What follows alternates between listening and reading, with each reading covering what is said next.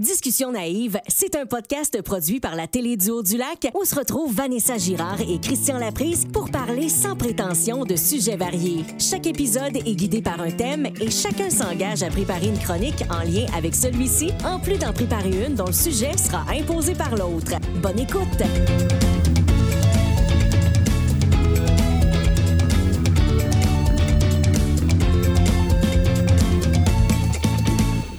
Hey, bienvenue à un autre épisode de Discussion naïve.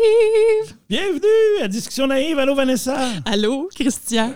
Hey, j'ai comme une drôle d'énergie aujourd'hui. hein. Ben, Je suis ben, comme. euh, Je te sens Il y a un quelque peu, chose. Je te sens un peu euh, fébrile, énervé. euh, Ben là, premièrement, on est vendredi. On n'enregistre jamais le vendredi. On vrai. est vendredi dans le jour. On Dans jour, on n'est pas le soir. On a profité de tes vacances pour enregistrer dans le jour. Puis on dirait que j'ai comme une petite énergie de. Je sais pas, là. De, de- pour moi, il va une tempête de neige, quelque chose. Ben, ça se peut parce qu'ils vendent fort dehors. Je ne sais pas s'il va neiger, mais c'est vrai qu'on a une petite énergie différente aujourd'hui. Oui, on a- Là, Avant de commencer, on a évacué un peu euh, toutes nos niaiseries puis nos Hey. blagues là, parce que là, on a dit on peut pas tout dire ça, c'est bien trop. À micro fermé, je pense que ça fait une demi-heure qu'on fait rien que dire n'importe quoi. Puis que j'ai comme le goût juste de faire ça, des niaiseries, de faire genre du, du, du scat jazz. Euh, Je sais pas, j'ai comme le micro en avant de moi, puis j'ai Ben, juste le écoute, goût vas-y, de... vas-y, j'aimerais ça.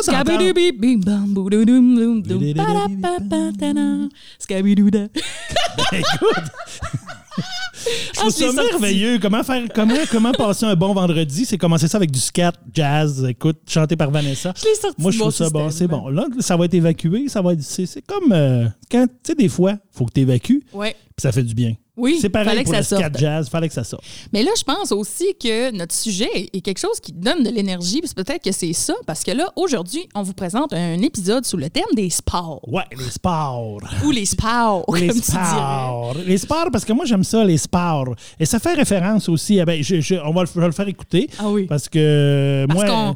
On est deux fans de RBO, faut Ben le oui, dire. on est deux fans de RBO. Moi, RBO, c'est mon adolescence. J'étais adolescent, j'ai écouté beaucoup. Et quand j'entends le mot sport, je pense toujours à Daniel Spécificité. et euh, je vous fais juste écouter un petit bout pour euh, vous faire la référence. Ça, ça va comme suit. ans qui vous sert depuis plus de 40 ans. Ton métier t'oblige à t'habiller? Ça tombe bien, le mien m'oblige à vendre du linge. Que ce soit tenue de ville ou bien sport, je t'habille de la tête aux pieds. Fais Et voilà. puis laisse-moi faire. Tenue de ville ou bien sport? Moi, je pense toujours à tenue de ville ou bien sport. Plein une ville ou bien sport. Puis moi, ça me faisait beaucoup penser à Carmina aussi. J'aime les sports puis le baseball. Mais est-ce que c'est Yves Pelletier aussi? euh? Euh, ben, c'est pas lui qui le dit? C'est pas lui qui le dit. je pense. Mais en tout cas, euh, ben, peut-être que- qu'à un certain point, il le dit, mais non, je pense pas. Je Puis peut-être qu'il a suggéré à la personne qui le dit, tu devrais le dire comme ça, ça Comme va être bon. ça. Moi, quand je le faisais en Daniel Spécialité, C'était bon. c'était bon. Ville ou bien sport? Alors aujourd'hui, on parle des sports. Vous ferez fureur à la messe. bon, hey, ça part bien. Quand t'as Écoute, un extrait on, là, on vous mettra le, le- le- on vous mettra en lien le, le- le- Le- toute, la capsule Le de cette publicité-là de sketch de RBO sur Daniel Spécificité. Alors, les sports, Les euh, pour nous, c'est un peu drôle qu'on parle de sport parce qu'on n'est pas d'emblée nécessairement des si grands sportifs, mais on aime quand même euh, bouger. Ben écoute, moi, je, je- ça dépend, ça dépend comment tu vois ça. Quand on regarde ma stature, bon, les gens font comme ça, c'est pas le gars qui fait full de sport, mais non, je suis quand même, j'aime, très actif. j'aime faire la- du sport et j'aime être actif beaucoup. Les résultats sont, euh, voilà, les résultats sont plus dans ma tête. C'est, c'est Ah, mais moi, je ça. pense non, pas qu'il faut mais- faire du sport pour euh, perdre du poids. Euh, il faut pas faire du sport pour être en forme. Ben, oui, on peut, mais pas juste ça. Il faut faire du sport aussi parce que ça fait du bien, parce qu'on aime ça, parce qu'il y a plein de bienfaits. euh, Ben oui, puis tantôt, je vais en parler dans ma chronique un Ben peu, oui. là, les bienfaits et tout ça, et comment se motiver pour faire du sport.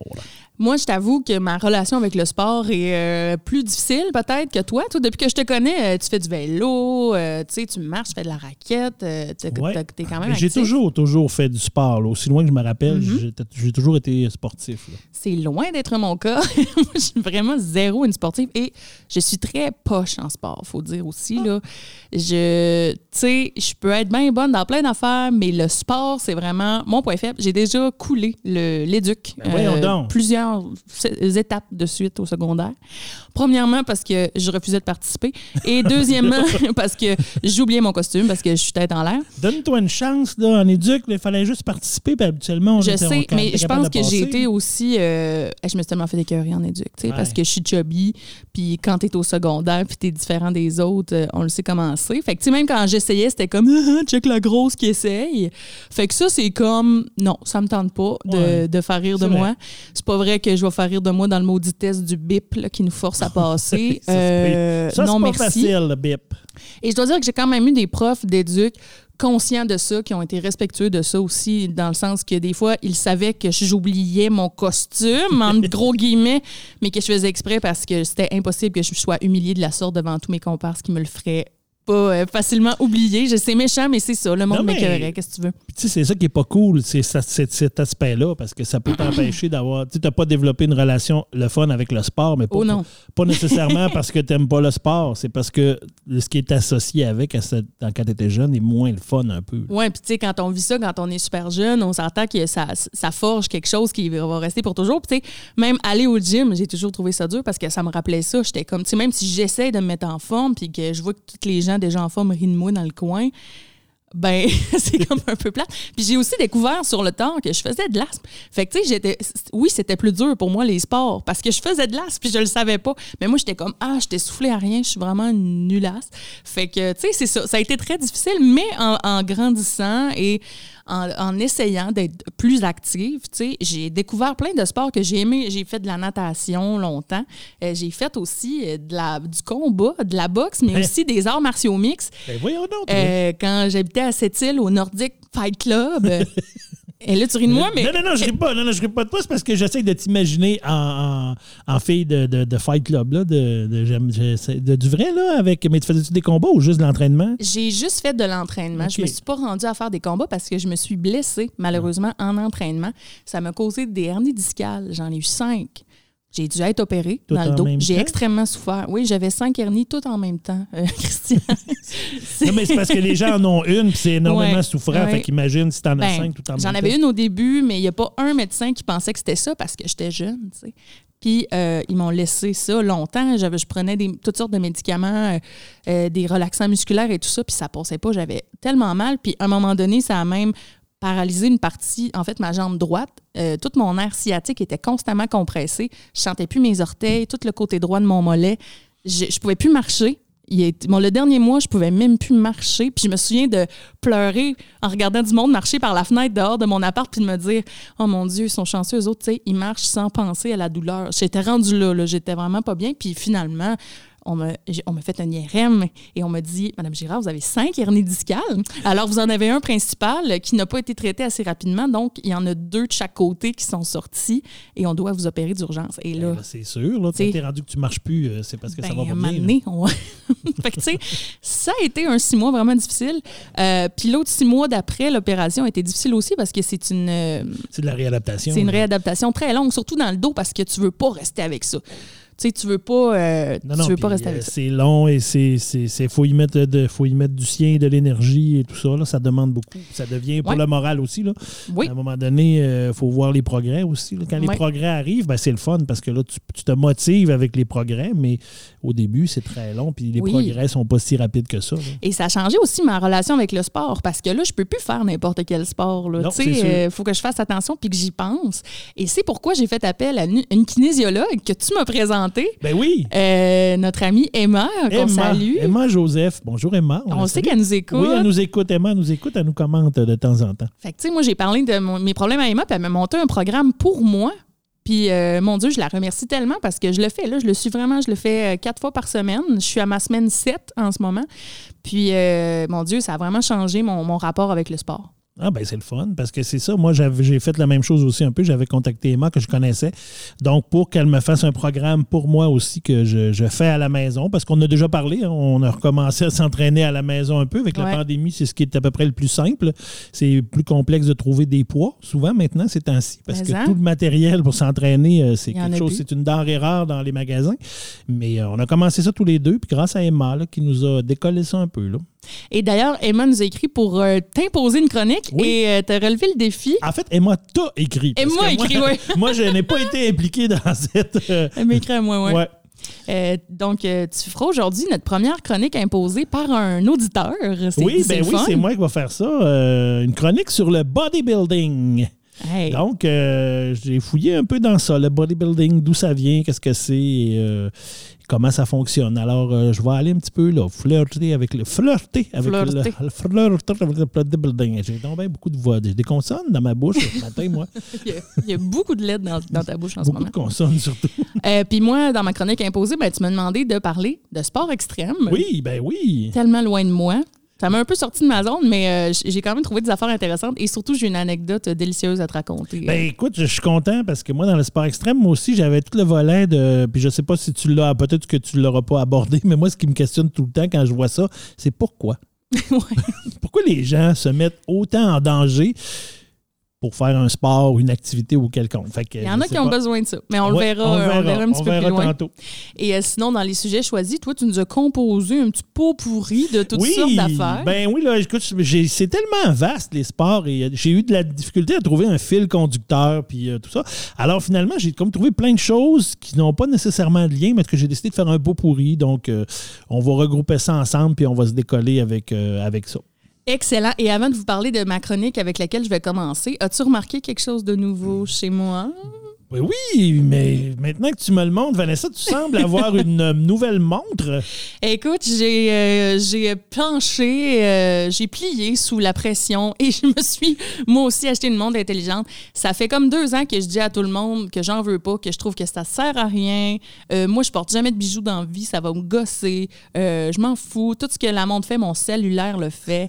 Mais là, depuis que j'ai commencé à, à bouger plus, je me suis dit, ah, je pourrais bien m'en acheter une. J'ai été tentée. T'es tombé du côté obscur. Je suis tombée du côté obscur, puis euh, il y a tellement de choix là-dedans.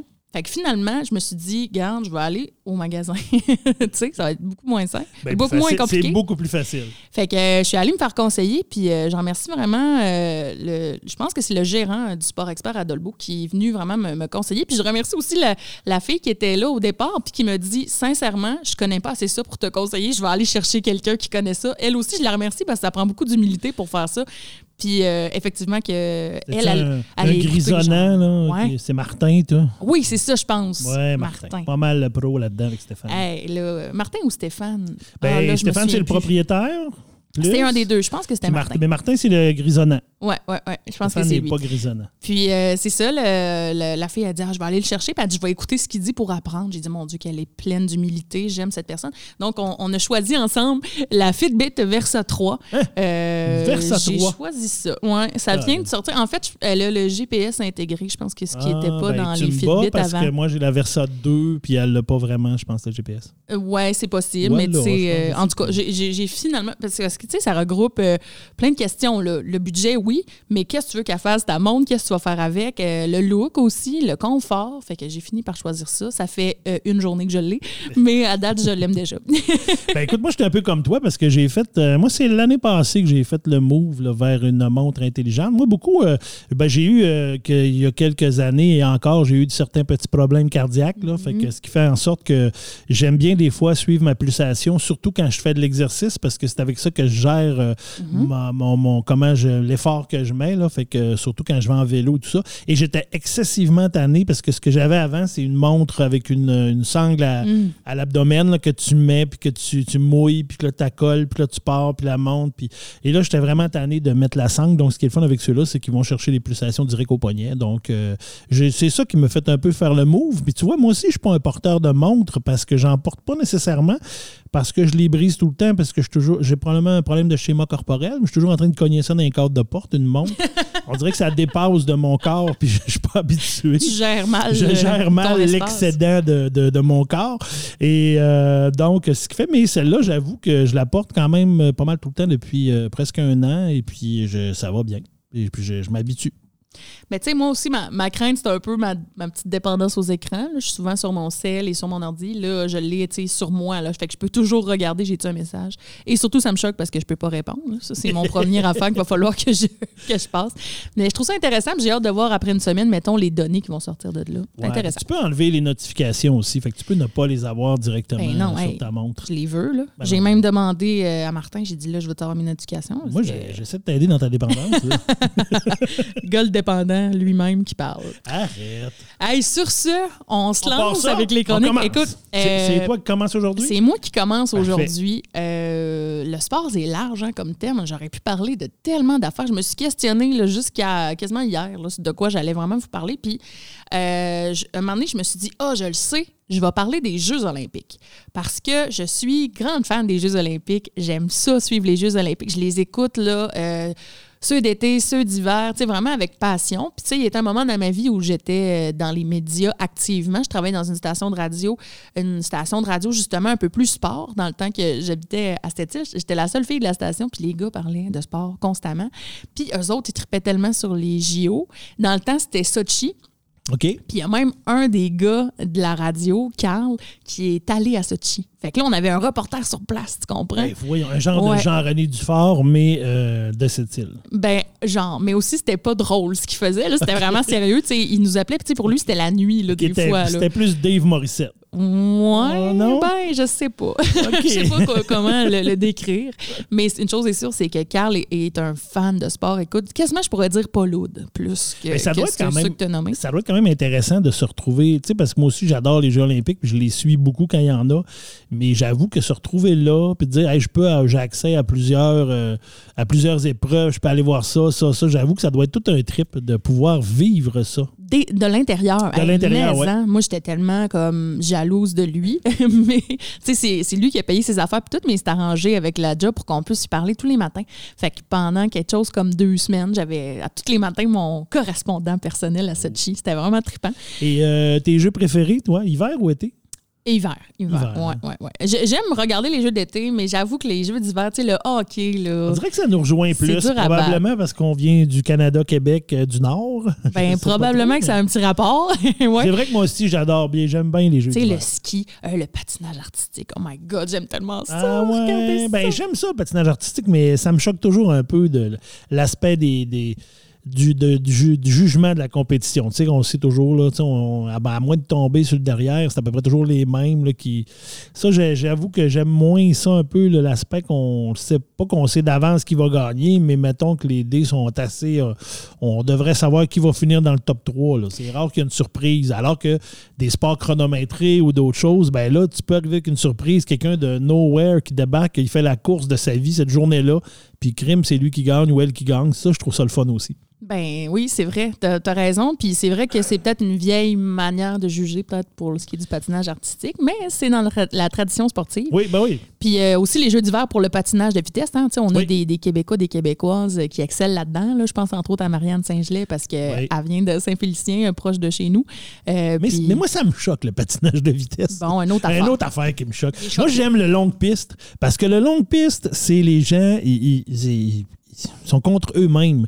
Mais ce que j'aime pas dans le courte piste, c'est tout l'autre à côté qui va te faire tomber peut-être ou qui va te donner un petit peu du coude en dessous, que ça paraîtra pas trop, euh, ou le petit coup de... C'est ça que j'aime moins parce que Ah. tu peux être très bon, puis là, tu vas...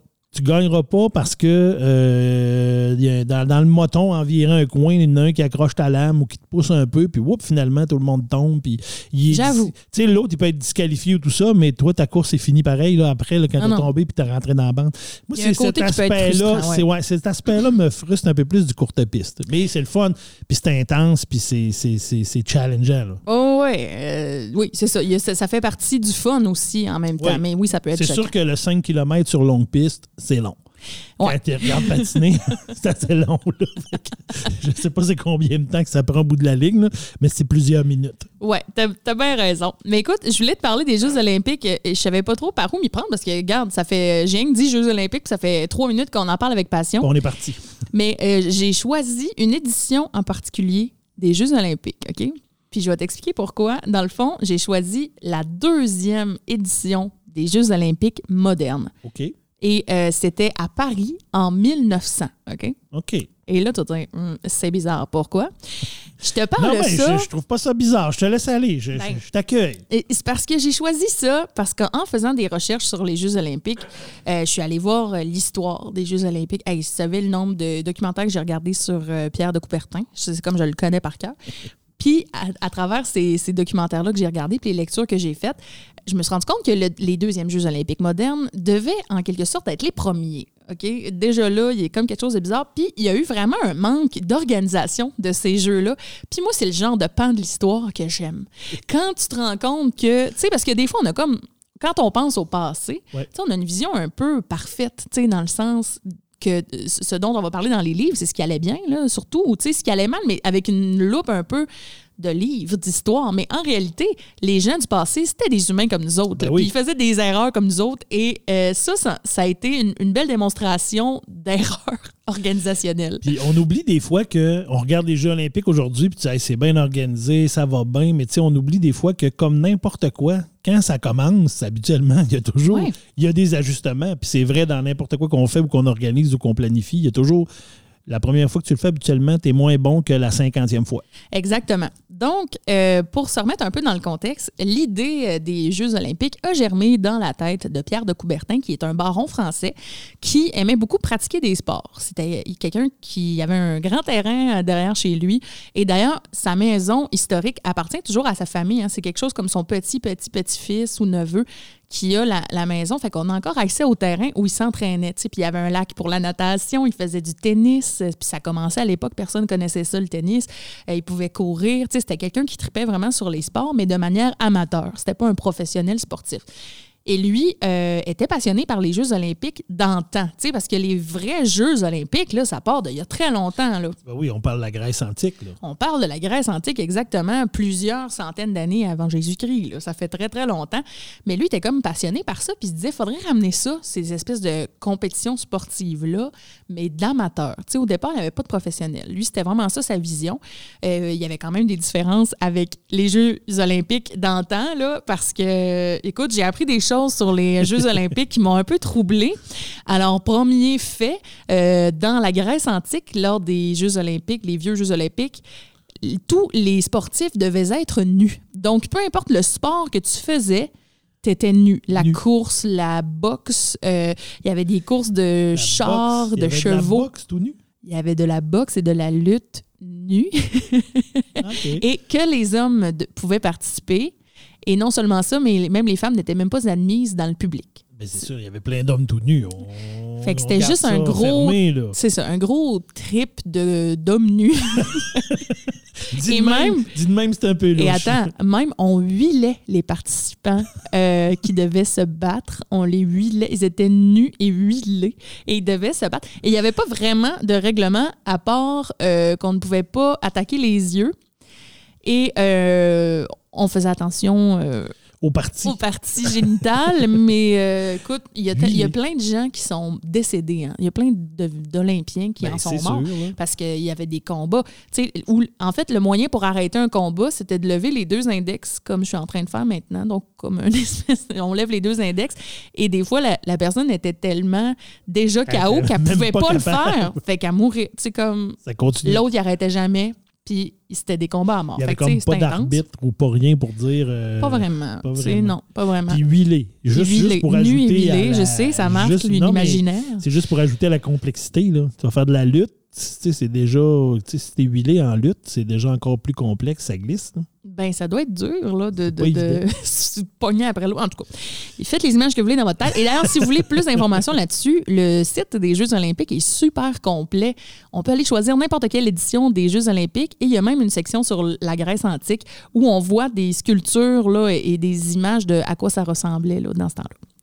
Euh, donc, Pierre de Coubertin se dit on va ramener ça, mais évidemment, là, les gens vont être habillés. Mais il avait quand même gardé des choses, c'est-à-dire que c'était seulement les hommes qui pouvaient participer. Et même lui, selon lui, les femmes n'avaient rien à faire dans le public. là. Tu sais, C'était vraiment une affaire de boys club. En 1900, là. En 1854 exactement. OK.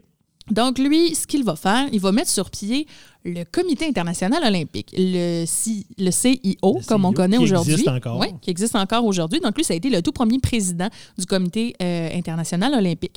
Il va mettre ça sur, euh, sur pied. Puis lui, son idée, sa vision, c'était que les premiers Jeux olympiques modernes aient lieu à Paris. hein. C'était lui-même un Français. Et il voulait que ce soit en 1900. Parce que, hein, une année ronde, on va dire, on va commencer en 1900. Puis, tu sais, après ça, on va suivre les années avec ça. Euh, mais dans, à l'intérieur du comité, euh, on trouvait ça trop long, attendre six ans avant les, les premiers Jeux. Tu sais, c'était quelque chose de nouveau. On avait hâte de l'organiser. Mais là, tu as dit tantôt 1900, 1854. Ouais. Puis là, entre 1854 et 1900, Il y a un bon. il, s'est passé rien. ont, J'ai dit ans, mais en fait, Ouais, c'était ben, ils ont réfléchi à tout ça. là. Mais non, fond, mais- Ça fait 46 plus que. Oui, oui, c'est ça. C'était vraiment long, là, dans le fond. ben là, oui, oui. ben là, j'imagine que oui, là, c'est long. là. Fait que là, ils ont décidé euh, finalement. euh, ben là, tu me fais douter. J'ai-tu mal écrit mon affaire, mais il me semble que c'était vraiment ça. Ben, peut-être que c'était mais- plutôt euh, 94, Ouais, peut-être. 1894, OK. Hey, tu me fais douter, mais euh, Excuse-moi, finalement, excuse-moi, je voulais sais- pas, euh, Non, mais c'est pas grave. Mais je sais qu'il y a eu ensuite des Jeux olympiques à Athènes. En fait, ça a été comme les premiers Jeux olympiques moder- modernes parce que euh, c'était comme symbolique aussi. Parce que c'est- partir ça temps, de où ça a ouais. commencé au début. Puis là, eux autres, ils auraient voulu que ce soit toujours à Athènes. parce qu'un coup qu'ils ont eu ça, écoute, ça a amené du monde, puis tout ça, fait que c'était le fun. Fait qu'au début, il y a eu cette chicane-là, puis là, ils ont fait non, non. Là, ça, en 1900, ça va être à Paris, blablabla. Fait que là, après ça, c'est là qu'on a décidé de changer de ville à chaque fois. Fait qu'ils ont dit, OK, c'est correct que- que ce soit à Paris, mais après, ça va être dans un autre pays, puis on va changer de pays à chaque édition. Fait que ça, c'est toujours resté. Puis après ça, on a décidé de les faire aux quatre ans aussi. Il y a ça qui a été amené là, au fur et à mesure du temps. Mais là, l'édition de 1900 euh, à Paris, ce qui est intéressant, c'est que cette année-là, il y avait aussi un expo universel.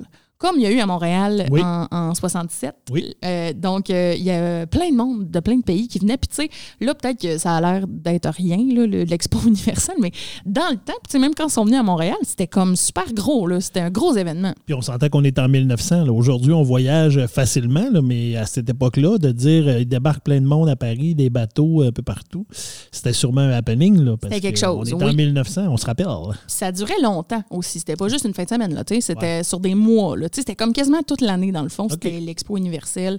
Mais un peu comme à Montréal aussi, tu sais. Ça a tellement marqué en 67, Oui. c'était l'année de l'expo, puis tout. Euh, fait que là, Pierre de Coubertin, il se dit, bien, regardez, il y a déjà ça qui se passe. Euh, fait qu'on on va faire les Jeux olympiques dans le cadre de l'expo universelle, mais c'est le comité international olympique qui va gérer ça. Mais là, celui qui s'occupait de faire l'exposition universelle, c'était Alfred Picard. Oh, Et puis lui, euh, il n'était pas d'accord parce que déjà, euh, eux autres, ils avaient prévu des compétitions qu'ils appelaient les concours internationaux d'exercice physique et de sport.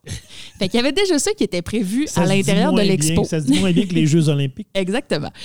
Fait que là, tu comprends que la chicane pogne un peu. Puis, Pierre de Coubertin, on va se le dire, il était assez élitiste. Tu sais, lui, il voulait aller chercher euh, l'é- l'élite des sportifs amateurs, puis les faire euh, jouer euh, devant euh, l'élite du public, c'est-à-dire les grands, euh, tu sais, la, la haute. C'était souvent ça, à cette époque-là, il y avait souvent ça, quand on voyait ça, c'était souvent les, les- les bourgeois ou les plus riches qui avaient accès à ça puis qui pouvaient le voir et ou le pratiquer.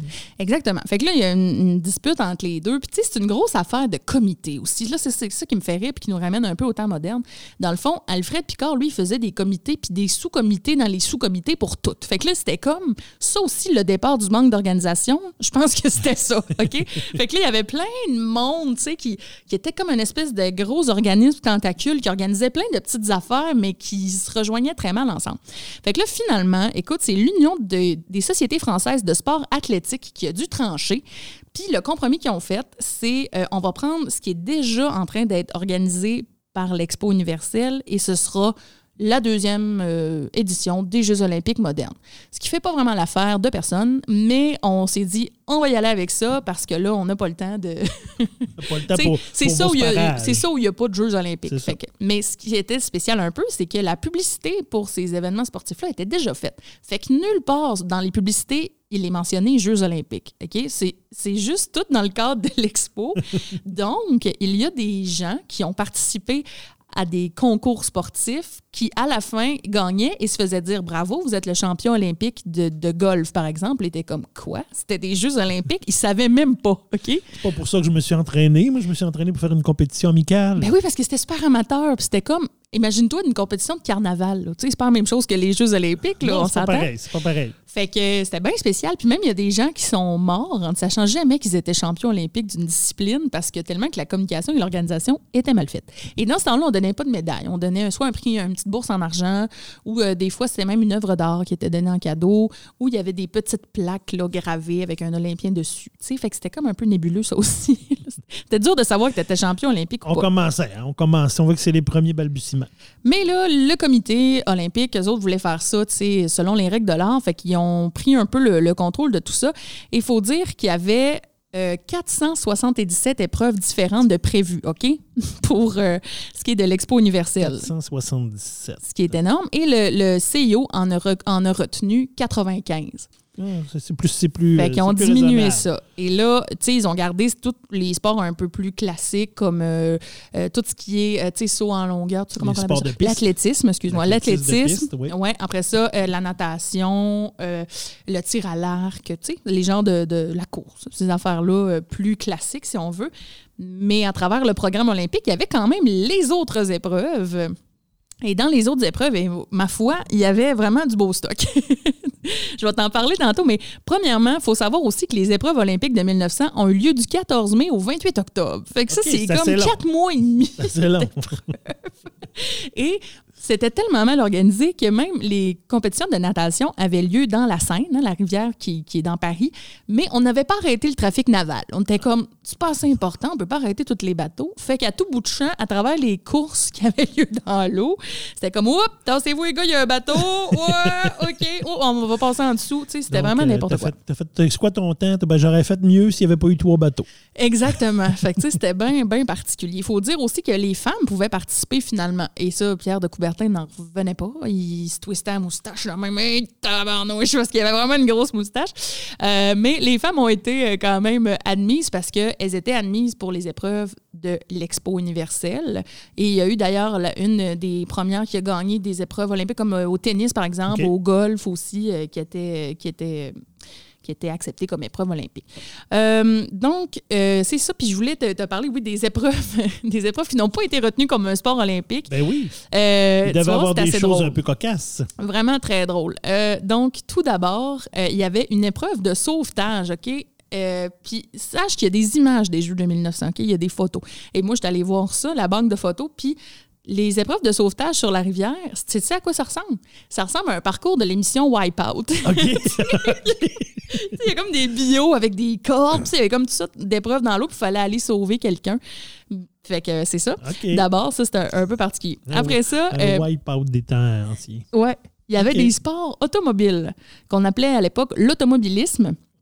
Et là aussi, on n'avait pas pris la peine de fermer les rues. Hein? C'était comme un peu la rivière. C'était comme, ben là, on va pas arrêter tout le trafic euh, pour ça. Fait que c'était comme une véritable course dans, une, dans la ville de Paris en voiture. Bon, c'est sûr qu'il y avait moins de trafic allaient- dans ce temps-là. Avec des gens qui allaient juste à l'épicerie. Ouais, avec du monde qui allait juste à l'épicerie avec euh, des, des charrettes euh, avec des chevaux au travers, euh, avec, euh, avec plein de public qui veut venir voir la course. C'était n'importe quoi, là. vraiment, là. Vraiment n'importe quoi. Après ça, il y avait la colombophilie. La colombophilie. La colombophilie, qu'est-ce que c'est? C'est une course de pigeons voyageurs. non, pas sans rappeler la course de canards en plastique qui, est de- qui a Ben oui. été organisée par les Lions ici à Dolbeau.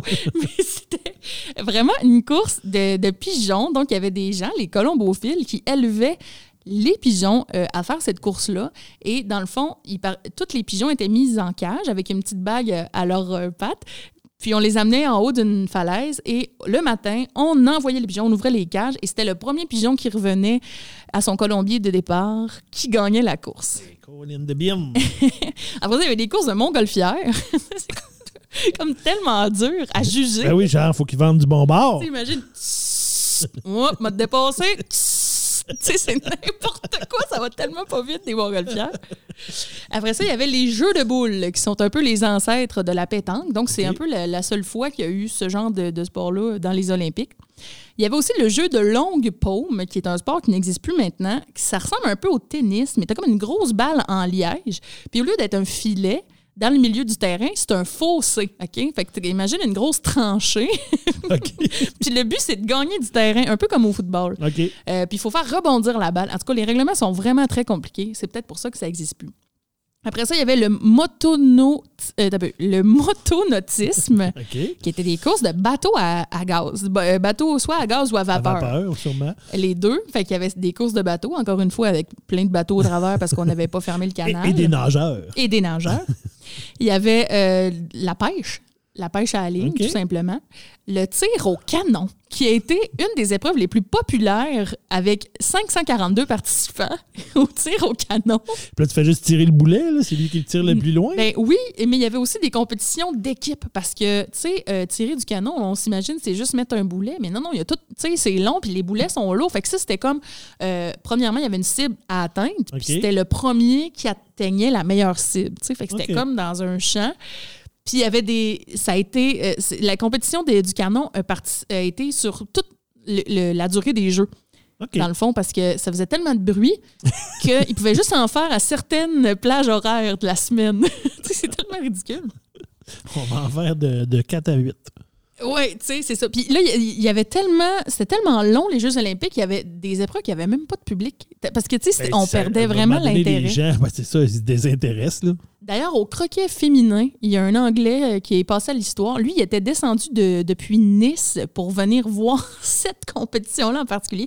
Et c'était le seul et unique spectateur de cette épreuve-là. Ben, Colin. Fait que euh, c'est ça. Il y avait des épreuves qui c'était de- devant juste une personne. Mais bref, moi, ça m'a vraiment fasciné de voir à quel point ça devait être mal organisé, tu sais, puis à quel point des fois on a une image, tu sais, belle de ce que ça devait être, mais que dans le fond, tu sais, mais je pense qu'ils ont appris beaucoup de cette. euh, Puis, tu sais, à l'époque, en plus, tu n'as pas de moyen de communication, là.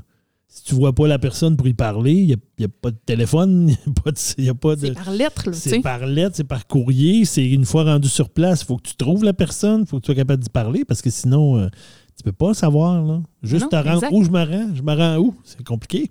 En fait, je me suis rendu compte aussi que tout prenait plusieurs jours dans ce temps-là. Puis c'est- Puis c'est peut-être pour ça aussi que ça paraissait peut-être pas si long que ça des mois. Parce que je pense qu'aujourd'hui, on a tellement tout rapidement, vite, vite, vite, vite, que le temps a comme changé, Ouais. tu sais, de, de variable.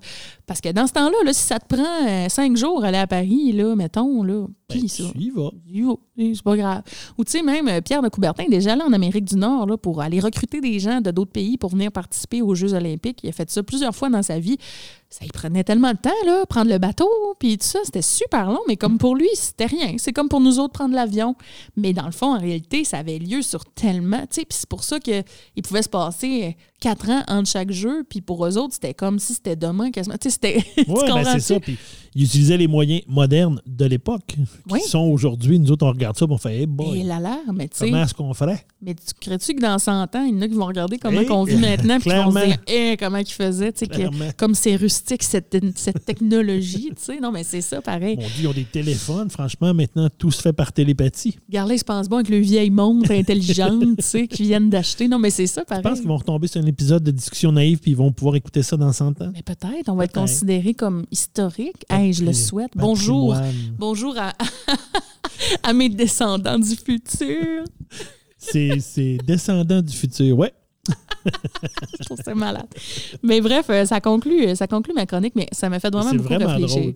Puis il y a tellement de documentation qui a été gardée euh, de Pierre de Coubertin. Tu parlais des lettres là, qu'il qu'il envoyait. Là. Il y en a euh, une pièce remplie, puis c'est vraiment gardé là, comme des archives là, euh, dans, c'est- sous clé C'est un ça. peu l'histoire des a- Jeux olympiques Ouais, modernes. il y en a des cartables et des cartables. Tu sais, organiser quelque chose à cette époque-là, c'était ça. Puis il y a même le premier dessin des anneaux olympiques, parce que c'est lui qui les a dessinés, c'est lui qui a décidé le, le logo, si tu veux.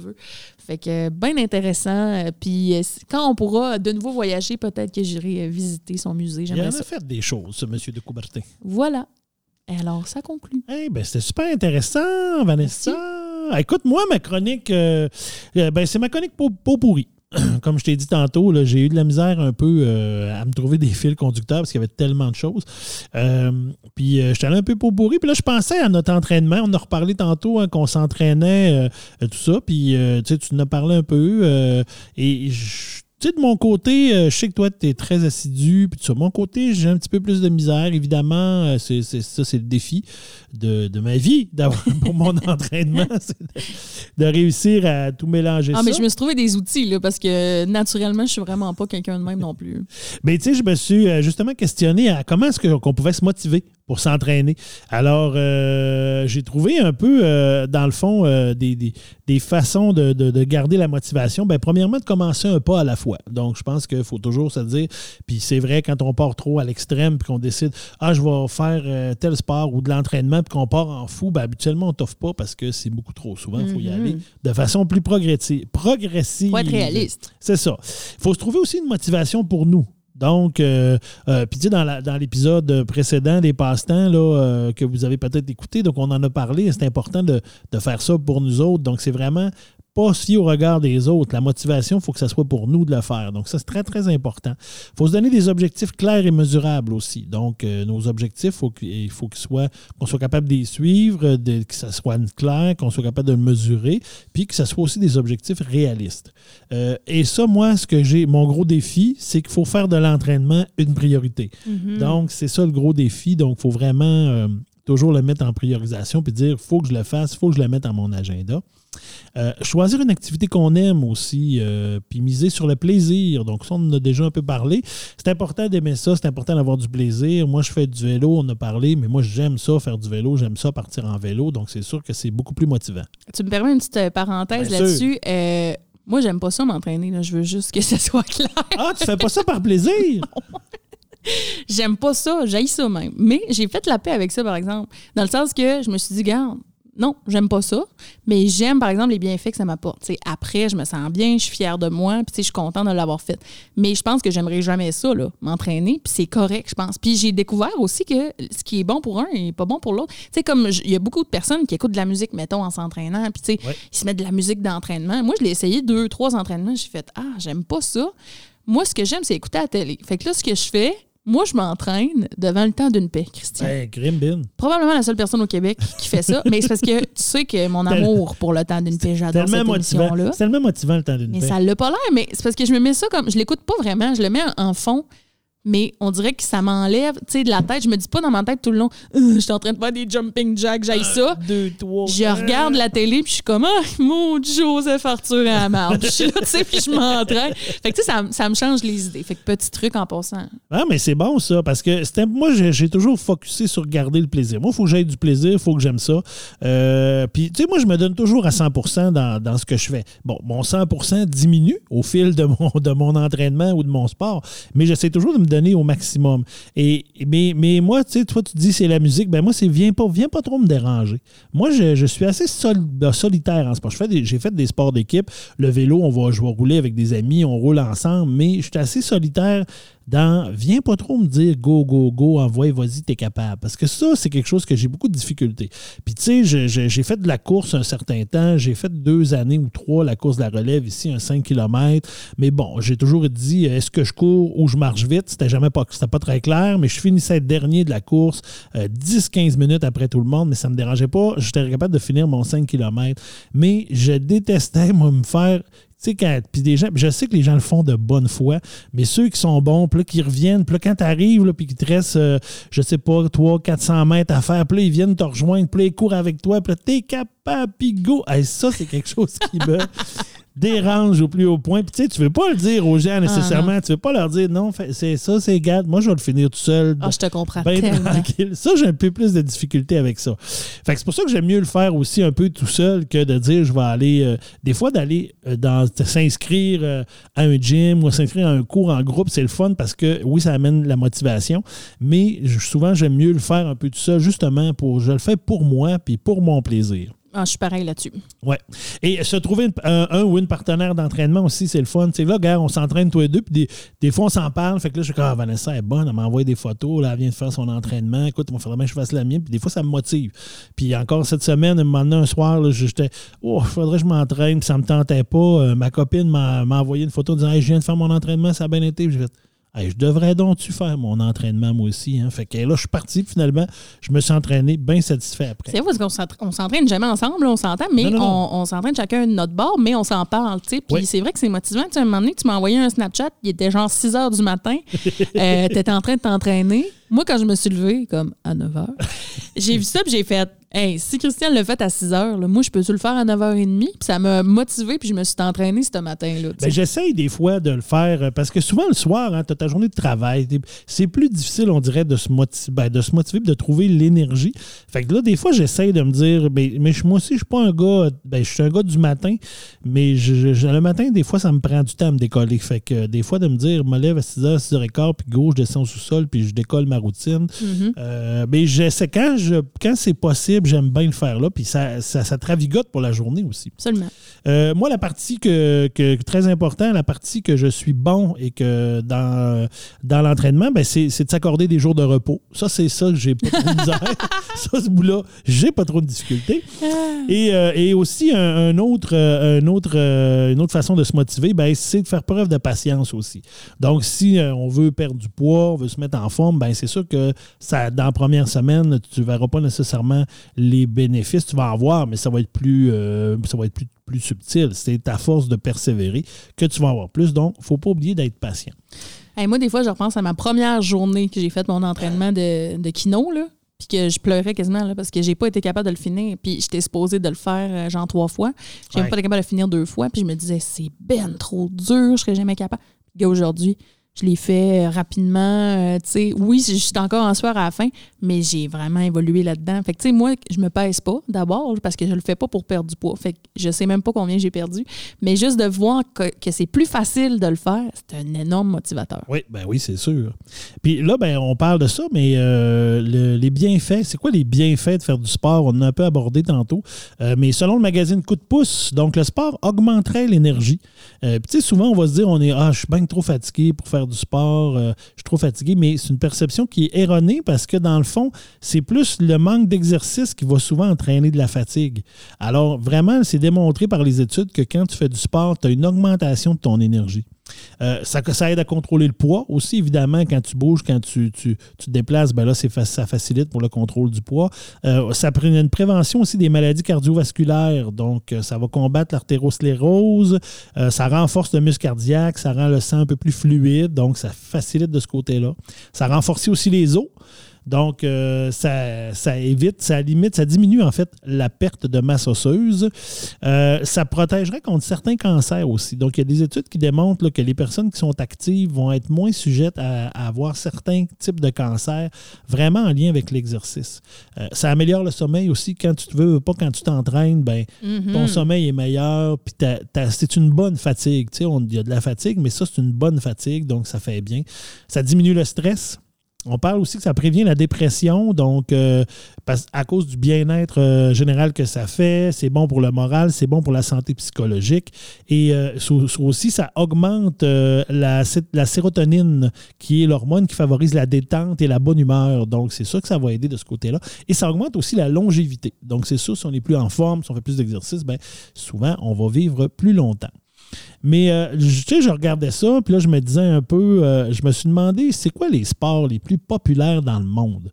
Parce que là, on dit, on parle beaucoup de sport, mais c'est quoi les sports les plus populaires? Alors, Vanessa, est-ce que tu sais un peu, vite de même, quels sports seraient les plus populaires dans le monde? Et là, on parle, si je, je peux te parler, en- on va se parler en termes, parce que c'est comme divisé des fois, tu as ceux populaires en termes de, des gens qui le pratiquent, et tu as populaire aussi dans tout ce qui est euh, les gens qui le pratiquent, les gens qui le regardent et les revenus que, ça génère. OK. Euh, ben, je dirais avec, premièrement, le, le soccer. Oui, le soccer. Soccer qui est le numéro un. Ah, en fait, dans les deux. Donc, dans les sports pratiqués, au niveau du soccer, on parle de 3,5 millions, milliards de personnes à travers le monde qui le pratiquent. Et euh, au niveau euh, de tout ce qui est là, pratiqué, regardé, tout ça, on parle à, à peu près 4 milliards de gens dans le monde. C'est énorme, hein? C'est c'est beaucoup. Puis le soccer, ben, ce qui est souvent écrit, c'est que ça prend pas grand-chose. Le soccer, ça te prend un ballon. Une paire de running, tu n'es même pas obligé d'avoir des running. Là. Fait que, Un euh, but, au moins. hein. Ouais, mais même pas. Tu sais, tu peux mettre. Ça peut être une limite, ouais. Ça peut être euh, deux, deux cônes, deux roches que tu mets, ben, entre ça puis ça, c'est le but. C'est vrai. Fait que, ça peut être ça parce que c'est souvent ce qui est décrit, c'est que dans les pays, même les plus pauvres, souvent les enfants vont jouer, mais ça prend juste un ballon, ils sortent dehors, ils se délimitent à peu près à un terrain, puis euh, go, on joue, puis on joue au soccer. Donc, c'est Mhm. souvent ça. Un autre sport, Euh, le football? le football. Là, tu parles du football euh, américain? Oui. Euh, le étonnamment, le football américain, euh, ne il faut que je regarde pour être sûr dans mes notes, mais ne se retrouve pas dans, dans les 10 sports les plus populaires au monde. Ah, ouais. Ouais, donc, euh, au niveau là, des, des pratiquants. Ben, plus des spectateurs, peut-être, ouais. Ouais, mais même pas. Même pas. Hey, là, avec les ça. personnes qui regardent, pratiquer, générateurs de revenus, tout ça, le volleyball n'est pas là non plus. Et ni dans les sports qui sont pratiqués. Donc, si je regarde un peu les gens qui pratiquent le sport, le numéro 5, c'est le volleyball, Hmm. avec 920 millions de personnes qui pratiquent. Le numéro 4, le tennis, euh, avec 1 milliard de personnes. Le numéro 3, c'est euh, le hockey, avec plus de 2 milliards euh, de pratiquants. Euh, le, le 2, c'est le basketball, environ 3 milliards, mais le basket surtout, oh, c'est surtout aux États-Unis. Et euh, le football et le soccer, dans le fond, le football, mais le soccer qui sont les, euh, les plus populaires. Puis, si on regarde vraiment tout confondu, les pratiquer, regarder, générateurs de revenus, tout ça, ben sur le top 10, là, on parle du golf, on parle du rugby, on parle du baseball, du basket, on parle du tennis de table, et même pas euh, le tennis de table, le ping-pong. Euh, le volleyball, le tennis, le hockey sur gazon, le cricket et le soccer. Fait que tu vois, le, le football n'est même pas là. Ah, ben, je suis euh, ouais, vraiment surpris. Surprenant, hein? Ouais, C'est surprenant, mais c'est le sport des Américains. ouais. Mais je suis Mais pas certain qu'à ailleurs dans le monde, je pense pas que ça soit vraiment regardé. Eh ben, je suis vraiment euh, très étonnée parce que j'avais rencontré justement des Américains en voyage euh, au Mexique euh, l'année passée, puis avant la COVID. Puis, tu sais, eux autres, ils ne parlaient que de football. Puis moi, j'étais comme, mais le hockey. Puis eux autres étaient comme, non, je pourrais même pas te nommer une équipe de hockey. Genre, tu sais, ils savaient même pas. Ouais, non, c'est ça. C'est vraiment pas tout ça. Puis juste pour faire le comparatif, au Canada, ce qui est quand même assez cocasse, le cinquième sport le plus populaire, c'est le football américain. Euh, pas en tout, le football australien, qui est un espèce Le de rugby? rugby. Ben, c'est un espèce de comme style rugby. Le football australien, je pense que c'est pas tout à fait pareil, mais ça ressemble un peu au football. Euh, le quatrième, c'est le soccer. Le troisième, c'est la crosse, qui est quand même un sport qu'on voit au Canada, mais qui est pratiqué de C'est comme façon... l'espèce de petit panier en haut d'un bâton. Ouais, là. OK, ouais, ouais, avec la balle qui se ressemble au hockey. Puis, euh, On dirait que je sais ça juste à cause du film euh, American Pie, là, euh, Folie Graduation. oui, oui, oui. Oui, c'est vrai, il joue, de la, il joue de la crosse, le beau grand. Mais J'ai jamais vu du monde jouer à ça dans la vraie vie. Ouais, mais il y a quand même une ligue professionnelle au Canada de, de, Eh ben. qui existe. Fait que c'est quand même drôle. Le, le deuxième, c'est le basketball. Et le numéro un, évidemment, au Canada, c'est.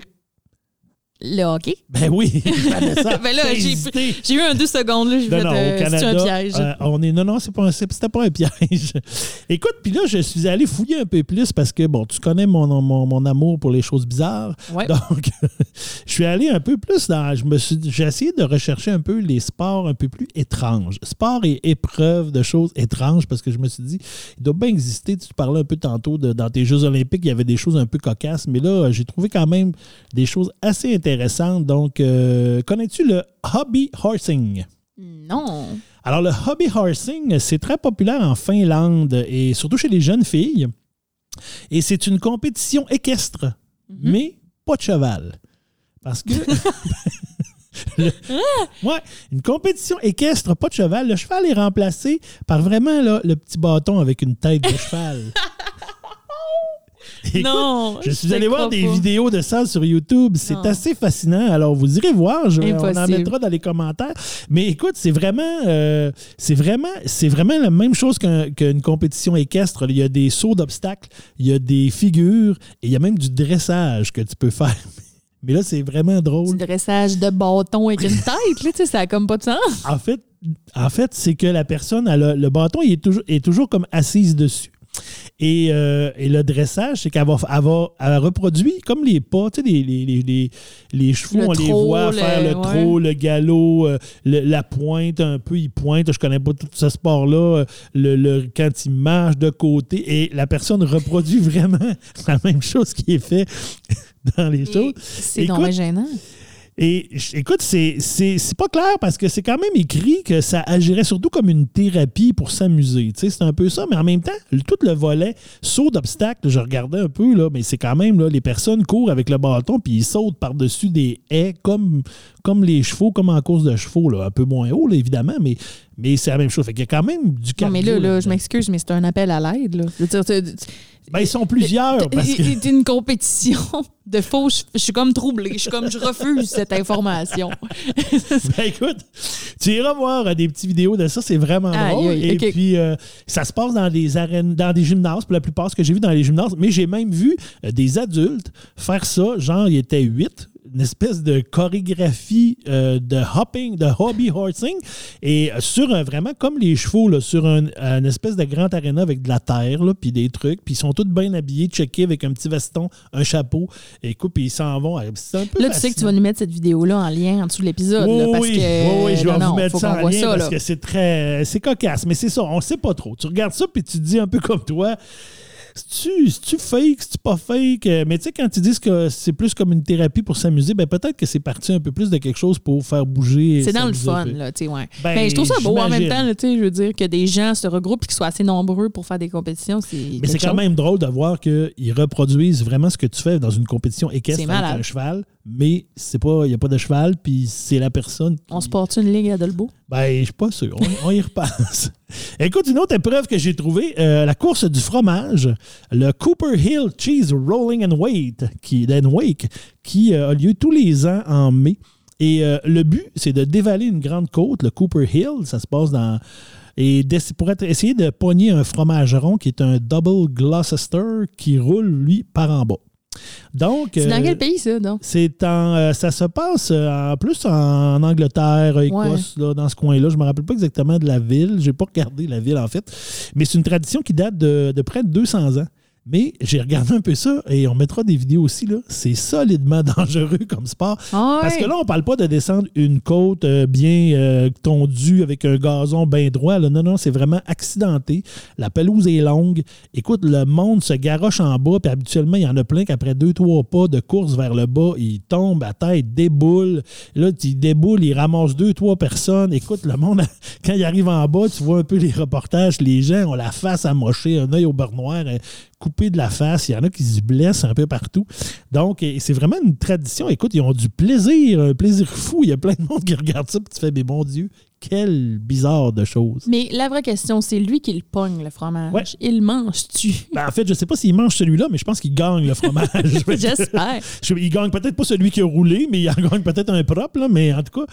Et euh, écoute, c'est vraiment. euh, et il disait dans 97, tellement dangereux, il y a même un spectateur qui a été blessé par le fromage. Le fromage roulait à plus de 100 km/h en descendant la pente. Donc, c'est comme. euh, ouch. C'est un drôle de sport. Tu te, quand, quand tu te dis, hein, les gens, comment ça que les gens, lequel qui a pensé ça la première fois, on pourrait tirer un fromage, on court après, premier qu'il le pogne, il le mange, tu sais.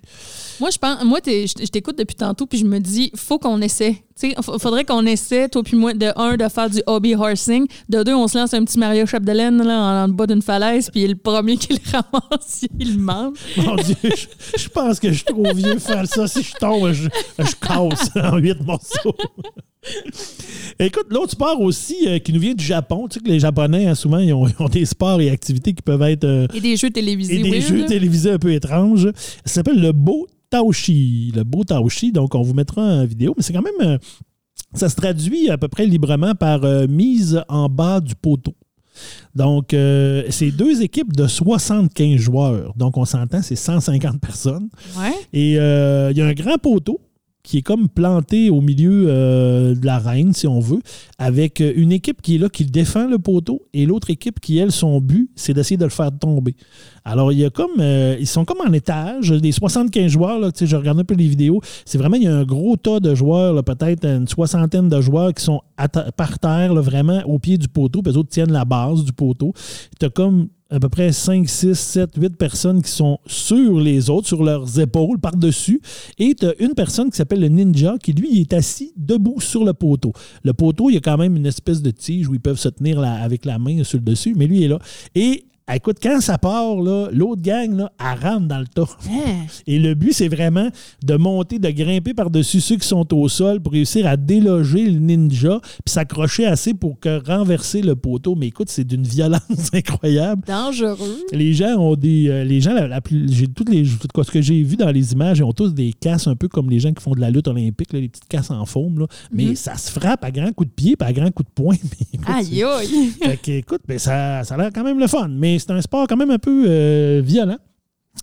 Euh, écoute, le- une autre compétition que j'ai trouvé très drôle, euh, le West Coast Giant Pumpkin Regatta Festival. Donc ça, ça se passe en Oregon aux États-Unis.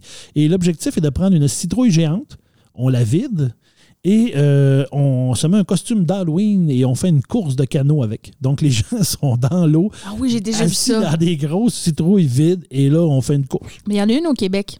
Ah, ça, Parce que dans. Infoman, l'année passée, MC Gilles a participé. Pour vrai? Il s'est fait une grosse citrouille, il l'a vidé, puis euh, il a participé à ça. Ah, je me ben, rappelle pas c'était dans quelle ville. Fait que, tu sais, ça, c'est un peu euh, bizarre. Ah ouais. Euh, et un autre que je te partage, le cheese box. le- pas le cheese, je dis le cheese, mais c'est pas c'est le chess boxing. Et le chess boxing. Cheese boxing, ça aurait été cool. Cheese boxing, ça aurait été bon. Mais c'est pas le cheese boxing. C'est le chess box- le boxing. Et ça, c'est un mélange entre les échecs et la boxe. Et là, tu te dis, drôle de mélange. Ben, effectivement. Donc, ça, c'est né en 2003 à Berlin.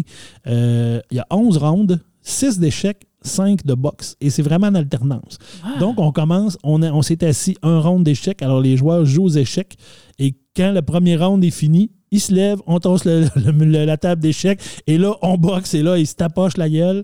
Si la ronde finit, on remet la table d'échecs. Ils s'assoient, ils continuent leur partie d'échecs. Et pour mettre fin au match, ben, si tu se rendent jusqu'à la fin des 11 rondes, ben, c'est sûr que c'est comme, comme la boxe et tout. Il y a un système de pointage pour gagner. Mais si tu as un KO ou un match nul, euh, un KO ou un, échec et mat, ça, tu remportes le combat aussi. Donc, et soit aux échecs et soit à la boxe. Fait que là, tout le monde, il y en a qui se spécialisent dans un plus que l'autre. Fait qu'en tout cas, ça peut donner des drôles de choses. Euh, mais mes deux préférés, je termine avec ça, euh, Vanessa, mes deux préférés que j'ai trouvé, le freestyle canoeing cano dance. Écoute, ça c'est merveilleux. Je nous mettrai des vidéos dans le dans la, discussion sur notre Facebook.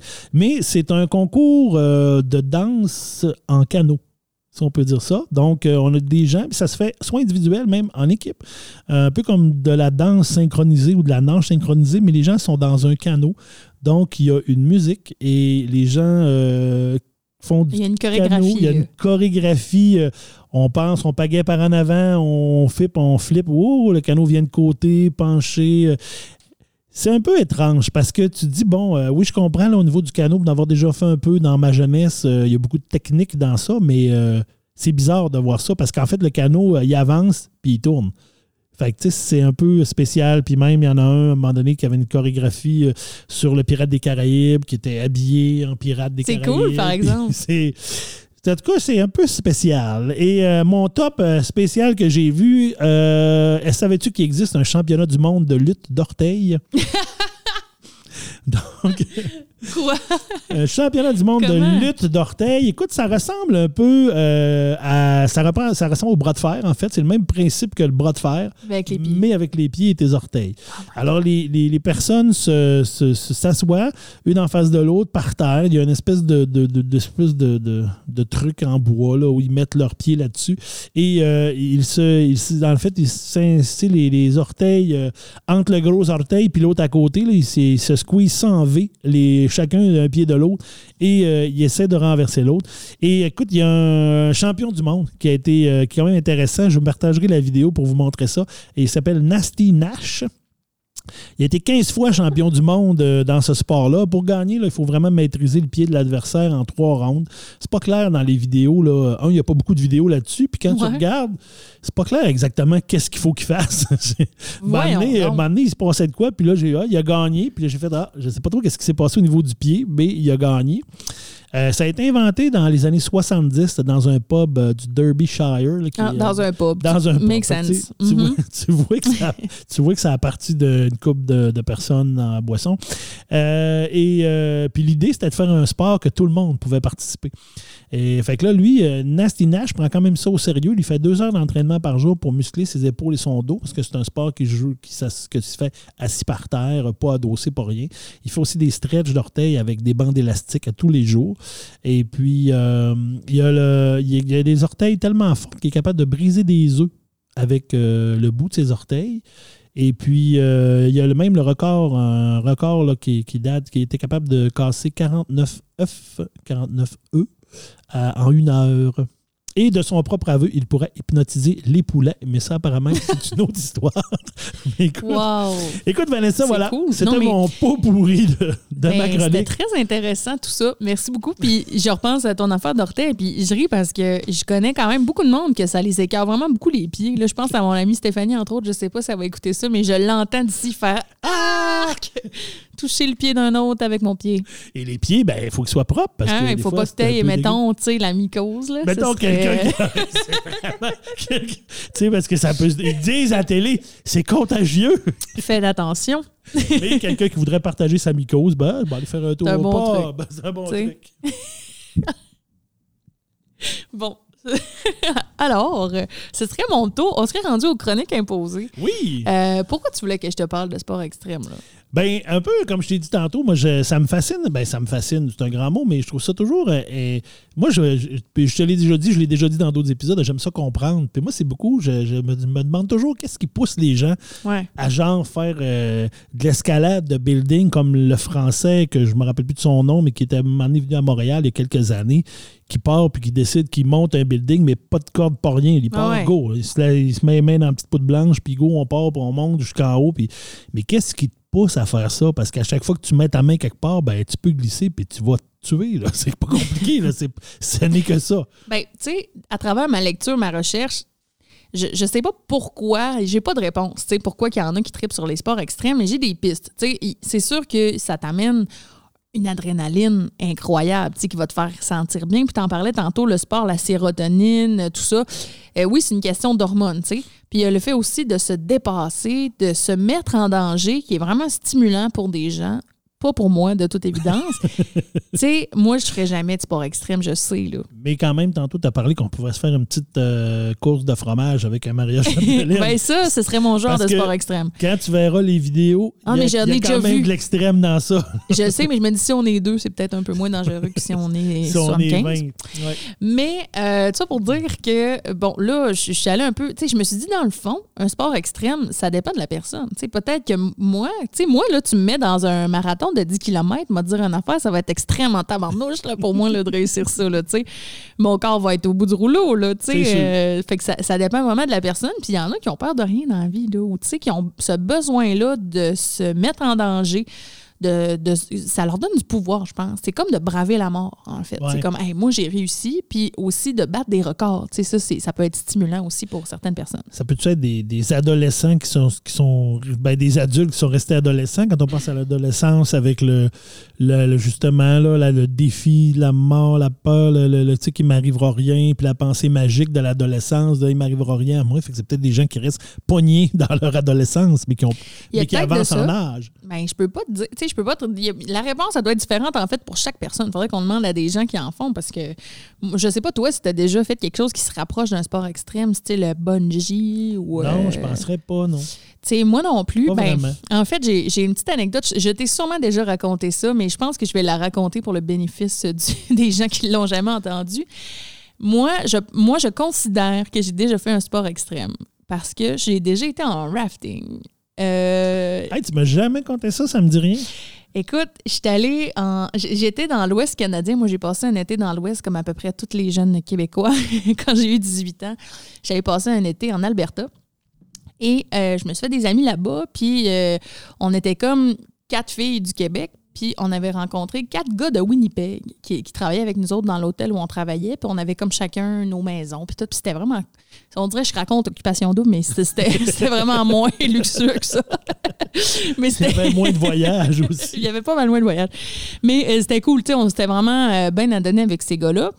Puis, euh, un moment donné, dans l'été, il y a quelqu'un qui dit il faudrait qu'on aille en rafting. Il y en a à côté, tu sais. Puis, c'est vraiment beau. C'est sur la Horseshoe River. Euh, c'est de la belle eau comme turquoise. Tu sais, un peu, c'est vraiment cool, ça. Fait que là, moi, qui est Dans- zéro Dans ton innocence de ta jeunesse. oui, mais qui, est- qui est naïve là-dedans et aussi qui. Tu sais, je n'avais jamais fait de rafting, Ben mais je le savais que j'allais pas aimer ça. Tu sais, c'est comme un mélange de plein de, de peur, tu sais, de, de se noyer, de tomber dans l'eau Ben, Il y a- frette, il y a toutes euh, sortes de, de, se choses blesser. possibles. Mais comme je veux pas être la seule qui reste à l'hôtel, puis tu sais, d'avoir l'air poche devant tous nos amis, je me dis, ben ouais, tu sais, je serais game, ok. Tu sais, je regarde un peu le site web, me fait, écoute, je suis ici pour probablement la seule fois dans ma vie, je vois pas de raison de pas aller vivre cette expérience-là, puis de me dépasser là-dedans. Quelle erreur. Fait que là, on arrive là-bas, euh, puis on parle un peu avec les guides et tout ça. Puis là, fallait comme choisir notre degré, tu comprends? Là, tu sais, t'avais comme, mettons, facile, moyenne, Débutant, difficile. intermédiaire, avancé, peut-être aussi. Ouais. Puis là, Savoir quelle fourche de la rivière tu vas prendre. Ouais, mais tu sais, on, ça, on avait un guide, là, mais tu sais, on est dans l'autobus, puis on est en train de se rendre là-bas. Puis là, premièrement, première épreuve, hein, euh, je vois-tu rentrer dans le wetsuit? Et ça, c'est la première question, parce que là, t'es comme, ça existe-tu des wetsuits plus 16? C'est- Parce que là, moi, si... stretch, ça, un Tu sais, ça, wetsuit? ça s'étire-tu? fait que, première épreuve, fait que là, bon, je me trouve un wetsuit qui me fait, là, tu sais, je le zip, puis tout. Puis là, j'ai un petit casse, tu sais, t'as un petit casse en orange, puis là, je suis dans le fond de l'autobus, puis Je je suis blanche. là. là. Je suis comme, qu'est-ce que je m'en vais faire là? tu sais? Puis là, toutes mes amis, les autres, ils triplent. Ils sont comme, Ah ouais, ça va être malade. On va prendre la plus dure. On va prendre la plus dure. Puis là, moi, je suis comme, mais non, mais s'il vous plaît, on peut-tu prendre au moins la, la deuxième, mettons, tu sais? Puis là, avec les autres personnes de l'autobus, on décide tous ensemble, parce qu'il y avait aussi un groupe de, de personnes, je pense, qui venaient de la, de la Corée peut-être, ou en tout cas qui parlaient presque pas anglais. Mais eux autres aussi, ils décident de vivre la grande affaire. Fait que tout le monde vote pour aller dans l'extrême. Tu comprends? Fait que moi, Sauf toi. sauf moi, mais écoute, là, j'avais plus rien à dire. Là, j'étais dans l'autobus. Tu ne pouvais pas revirer. Je pouvais pas partir tout seul. Fait que là, on s'installe, écoute, euh, moi je vois, j'arrive, tu sais, puis je vois la rivière. Je dois dire que c'était super beau, par exemple, parce que c'était vraiment une rivière qui était au fond d'une espèce de canyon. euh, tu sais, t'avais comme des rochers super hauts de chaque côté. euh, de la- Ah, ben, Il y a des belles rivières. c'était vraiment beau. ouais. Oh, ouais. Fait que euh, là, le, le guide euh, qui, qui s'occupe de notre bateau se présente. Il vient de la Nouvelle-Zélande. Fait qu'il y a un accent vraiment dur à comprendre. Moi, tu sais, déjà, je suis terrorisée. Je suis zéro dans ma zone de confiance. Tu sais, je pense qu'il s'appelait Brett, genre, ou quelque chose de Brett. même. me semble. Ou Brad, là, quelque chose de même. Puis il est comme Hey, mate! Tu sais, il y a vraiment un gros accent. Puis quand il dit left pour euh, la, la- la gauche, gauche? On dirait qu'il dit lift. Tu sais, il vraiment, et c'est dur de le comprendre. Fait que là, on est comme avec nos amis euh, de Winnipeg qui, qui parlent un. Il y en a un dans la gang qui parle français un peu, tu sais. Fait que là, on lui dit, euh, là, il faut que tu nous traduises un peu les instructions parce que, tu sais, on comprend pas son accent. Fait, fait qu'il dit, Ah, c'est beau, je, je vais vous traduire, puis au courant de la ride, tu sais, je vais vous traduire aussi. Fait qu'on soit des instructions, genre, quand je dis à gauche, on se tasse à gauche, tu sais, à droite, se plier en petit bonhomme, lever la, la rame ou ramer, ramer, ramer pour contre le courant, tu sais. Hey, déjà, tu sais, je t'en reparle, j'ai les larmes aux yeux, j'étais comme, je T'es en sueur. là? On dirait que t'as une goutte de sueur qui te descend Je, ses je tempes. leur vis, là, je leur vis. fait que là, euh, écoute, on part, puis je tiens ma rame tellement fort que je saigne des mains parce que Ben mes ongles rentrent dans ma paume, mais je m'en rends même pas compte, que j'ai tellement peur. Là, je tiens de même la, la rame, puis là, tu sais, on descend, puis on part, puis là, c'est le cauchemar. Puis le guide nous avait demandé avant si on savait nager. Moi, je sais nager, là. fait que là, je fais, ben oui. Facile. Je te garantis qu'une fois dans l'eau, j'avais tout oublié comment nager. Fait qu'en tout cas, là, on, on- on s'en va, tu sais, puis là, ça se passe semi-bien, là, tu sais, parce que là, il y a comme lui, en avant, qui, qui fait comme, mettons, to the left. Puis là, t'as comme tout le monde qui, qui se tasse, puis t'as mon ami Stéphane qui fait à la gauche. Puis là, t'as comme les quatre francophones qui se tassent après tout le monde. tu sais, fait qu'on a tout le temps Il y a un il y a un décalage. délai dans les instructions. fait que là, hey, moi, je pleure. Tu sais, pour vrai, je pleure tout le long là, de ce rail-là. Moi, j'ai zéro plaisir. Mais c'est ça, tu pleures pas de plaisir, là. tu pleures Non, des vraies larmes je de pleure terreur. de terreur. Fait que là, un moment donné, on arrête, puis on peut monter sur une falaise puis se tirer en bas dans la rivière. C'est donc bien le fun. Fait que là, moi, je suis comme, encore une fois, je veux me dépasser. Je me dis, j'y vais, euh, c'est la seule fois de ma vie que je vais être là. Je monte en haut, rendu en haut, ça me tente plus, OK? Ça me tente plus de sauter. Je serai pas capable. Fait que là, je jamme toute la ligne, là, tu comprends? Il y a rien que moi en haut avec mes deux tresses tout défaites, tout mouillé, qui est comme. fait que là, le guide monte pour m'aider, mais il me parle. Mais moi, dans ma tête, il veut me pousser. Mais il me disait juste qu'il allait me prendre puis qu'il allait me redescendre en Tu l'as bas. frappé. Paf! Non, mais je l'envoie promener. Je suis comme, Don't touch me, the motherfucker! Puis je suis comme vraiment fru. Puis lui, il est comme, il regarde mes amis, puis les filles sont comme, Vance, il veut t'aider, il va t'aider à descendre. Mais je veux pas descendre, je veux pas sauter. Les gars, là, faut que, tu- faut que tu prennes une décision. Faut que je reste ici. Je veux juste rester là. J'ai descendu par moi-même euh, par les roches. J'ai pas sauté, OK? fait que là, déjà là, j'étais un peu en mauvais terme avec Brett. ça, ça va pas bien. Fait que là, on rembarque dans le, dans le canot. Dans le- on, on, on pagaie, puis là, on arrive, puis là, on voit les gros rapides. Là, là c'est là que ça sent T'arrives à- au principal. J'arrive au principal. Puis là, lui, il notre ami Stéphane nous traduit que le guide, il dit, il nous offre le choix, est-ce qu'on veut chavirer ou non? Fait que là, tout le monde est Comme comme... un choix? Ouais, t'as comme le choix, tu sais. Euh, euh, Hein? on, on peut le faire sans chavirer, mais tu sais, euh, si on chavire, ça va être cool, nanana. Fait que là, tout le monde est comme, ouais, on chavire. Puis moi, je suis comme en arrière, non! Exactement. Fait que là, il dit, c'est bon, tout le monde sait nager. Quand vous allez tomber dans l'eau, vous allez nager vers le, vers le bateau. Puis on, vous allez ressauter dans le bateau. Puis là, moi, je me dis, hey, je serai jamais capable de me hisser dans ce bateau-là. Mais Tu sais, tout est une mais là, le bateau, idée. quand tu dis il chavire, le bateau renverse pas. Il fait, tu fais juste, il s'arrange pour que le monde soit expulsé du bateau. Je sais pas trop comment ça se passe, mais je sais qu'on s'envoie dans le rapide puis on flippe, là, tu sais. Fait que là, tout le monde tombe, hein, on tombe dans le chute. c'est un rouleau dans le fond. Fait que là, moi, je ressors du rapide, tu sais, puis là, je suis comme... Puis je vois tout le monde qui rembarque dans le bateau, là, je sais pas, là, il était du bon bord. Tout le monde rembarque. Il reste juste moi, il reste juste moi. pas. Puis là, je nage, mais j'avance pas, tu sais, je suis contre les rapides. Puis là, j'entends comme mes amis qui font « T'es-tu correct? » Puis là, je suis comme... J'ai-tu l'air correct? Excusez, j'ai sacré, mais c'était ça, là. J'étais là. Non, je suis pas correct. L'eau est glaciale. Je suis à bout de souffle. Mon asthme est embarqué. Venez me chercher, tu sais. Fait que là, j'avance, j'avance. Fait que là, les filles sont comme Brett, euh, our friends, euh, We have a problem, Brett. Fait que là, il est. Puis, tu sais, moi, je l'ai envoyé promener, là, Ah là, oui. 10 minutes, là.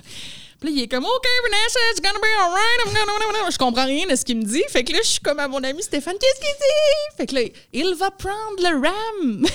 fait que là, il prend une rame, puis il me l'attend. tu sais. Fait que moi, je m'accroche à la T'étais quand même rame. rendu assez proche, là. J'étais quand même rendu proche. Fait que là, je, je m'accroche à la rame et il me, il me tire vers le bateau. Puis là, il me fait OK, embarque. Oui, Je sais pas si t'as déjà vu ça, un bateau Ben oui, mais là, c'est haut. c'est- haut puis c'est mou un peu, là. Fait que euh, moi, je suis comme dans l'eau, puis je suis comme incapable que je monte mes grosses fesses dans ce bateau. Je veux dire, c'est juste Mais là, impossible. pendant ce temps-là, là, le bateau, il descend encore dans le rapide. Ben, on avance arrêté? un peu, mais on est quand même dans un OK, là, endroit on quand même on- stabilisé. Là, on est après le rapide. là. Fait que là, il, il me fait, je vais t'aider. I'm gonna help you. J'étais comme, Hey, donc, Brad, touche-moi pas, là, tu seras pas capable de me monter. Tu, tu m'as-tu vu, tu sais, je, je- je me Il vois bien là, que ça fera dans pas. ta fourche puis il t'a monté. Non, non, non. Là, j'avais une, une flotte, tu sais, j'avais un- Ouais. euh, une flotte. Fait que là, il, il me dit, je vais te pogner par la flotte, puis je vais te monter. Hey, voyons donc que ce grand-là va me... Tu sais, fait que là, je suis comme, j'ai pas le choix, c'est ça, ben, je meurs noyé. Fait que vas-y, vas-y, pogne-moi par la flotte. Fait que là, tu sais, il me pogne par la flotte, puis lui, il est sur le bord du bateau, il me pogne, un, un- tu sais, par les épaules, il me monte dans le bateau, mais comme je suis pesante, il est pas capable de, montrer, de monter au complet. Il Fait manque le juste, dernier petit fait bout. juste la moitié de moi dans le bateau. Mais ma face est sur sa fourche. Oh! Je veux dire, tu sais, parce qu'il il était comme à genoux. Fait que, tu sais, il m'a comme monté, puis ça a fait. Ah! T'as la fait un face. face à fourche?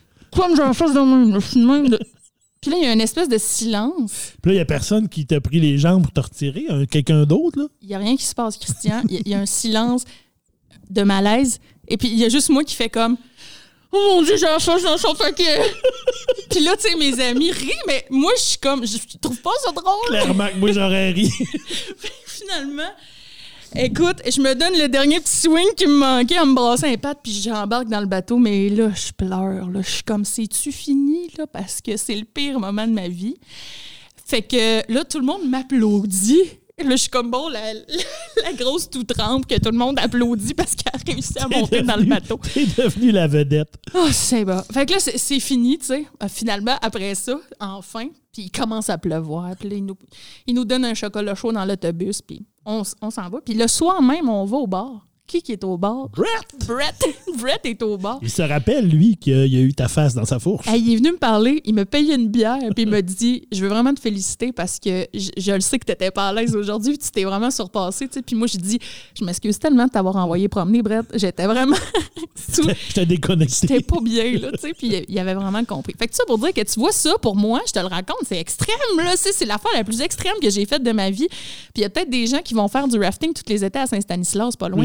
Pas, n'a pas de problème. Voyons donc, tu sais. Ben moi, j'ai je peux-tu, j'ai-tu un petit deux secondes? J'ai une mini-anecdote aussi, euh, mais moi, c'est en canot camping. J'ai fait, je sais pas si je t'ai déjà compté, mais j'ai fait un cours de canot camping au cégep à Jonquière. J'allais au cégep à Jonquière, puis euh, une session, là, j'avais le, en éduc, c'était le cours de canot camping, qui se termine avec une sortie. Fait qu'on allait à l'époque sur la rivière Sainte-Marguerite, euh, dans le coin, là, en s'en allant vers le Tadoussac et Sacré-Cœur, la rivière Sainte-Marguerite. On faisait une section, là, on partait un samedi, on, on était en canot le samedi, on couchait sur une grande plage dans un endroit. Le dimanche, on reprenait nos canaux jusqu'à peu près le dimanche midi, puis on a un véhicule qui nous ramenait. Et moi, j'étais dans le cours, j'avais comme plusieurs, j'avais des amis qu'on avait pris le cours ensemble, on était un chiffre impair. Bon, tu me connais, moi, je suis pas un gars. Euh, moi, je suis le gars un peu plus bonasse. Fait que c'est sûr que quand c'était le temps de teamer le monde en équipe, ben moi, je me suis ramassé le dernier tout seul. Euh, fait que j'ai fait ça avec euh, quelqu'un que je connaissais pas et que j'ai appris à connaître là. Et puis, euh, bon, le matin de la sortie, ça arrive. Puis là, le, prof nous dit, là, la, semaine d'avant, là, le samedi, on part, on part à 6 h du cégep ou à 5 h 30, je sais pas trop. Puis là, il dit, là, donnez-vous vos numéros de téléphone, appelez-vous, il faut que vous soyez levé. On part à 6, on n'attend personne, sinon, hein, tu passes pas ton cours. Puis bon. Fait que moi, je regarde mon gars, je dis, moi, c'est sûr, je suis levé. Je, je, je, je, câbleau à l'époque. je suis capable de me lever. Puis mon père uh-huh. se levait à 5 h, mon père va me lever. Je dis, moi, j'ai pas de trouble. Fait que lui, il me dit, hey, moi non plus, c'est sûr, c'est sûr. Puis je savais qu'il restait pas loin du cégep en appartement. C'était un gars de Saint-Jean-d'Arc, me semble, si ma mémoire est bonne.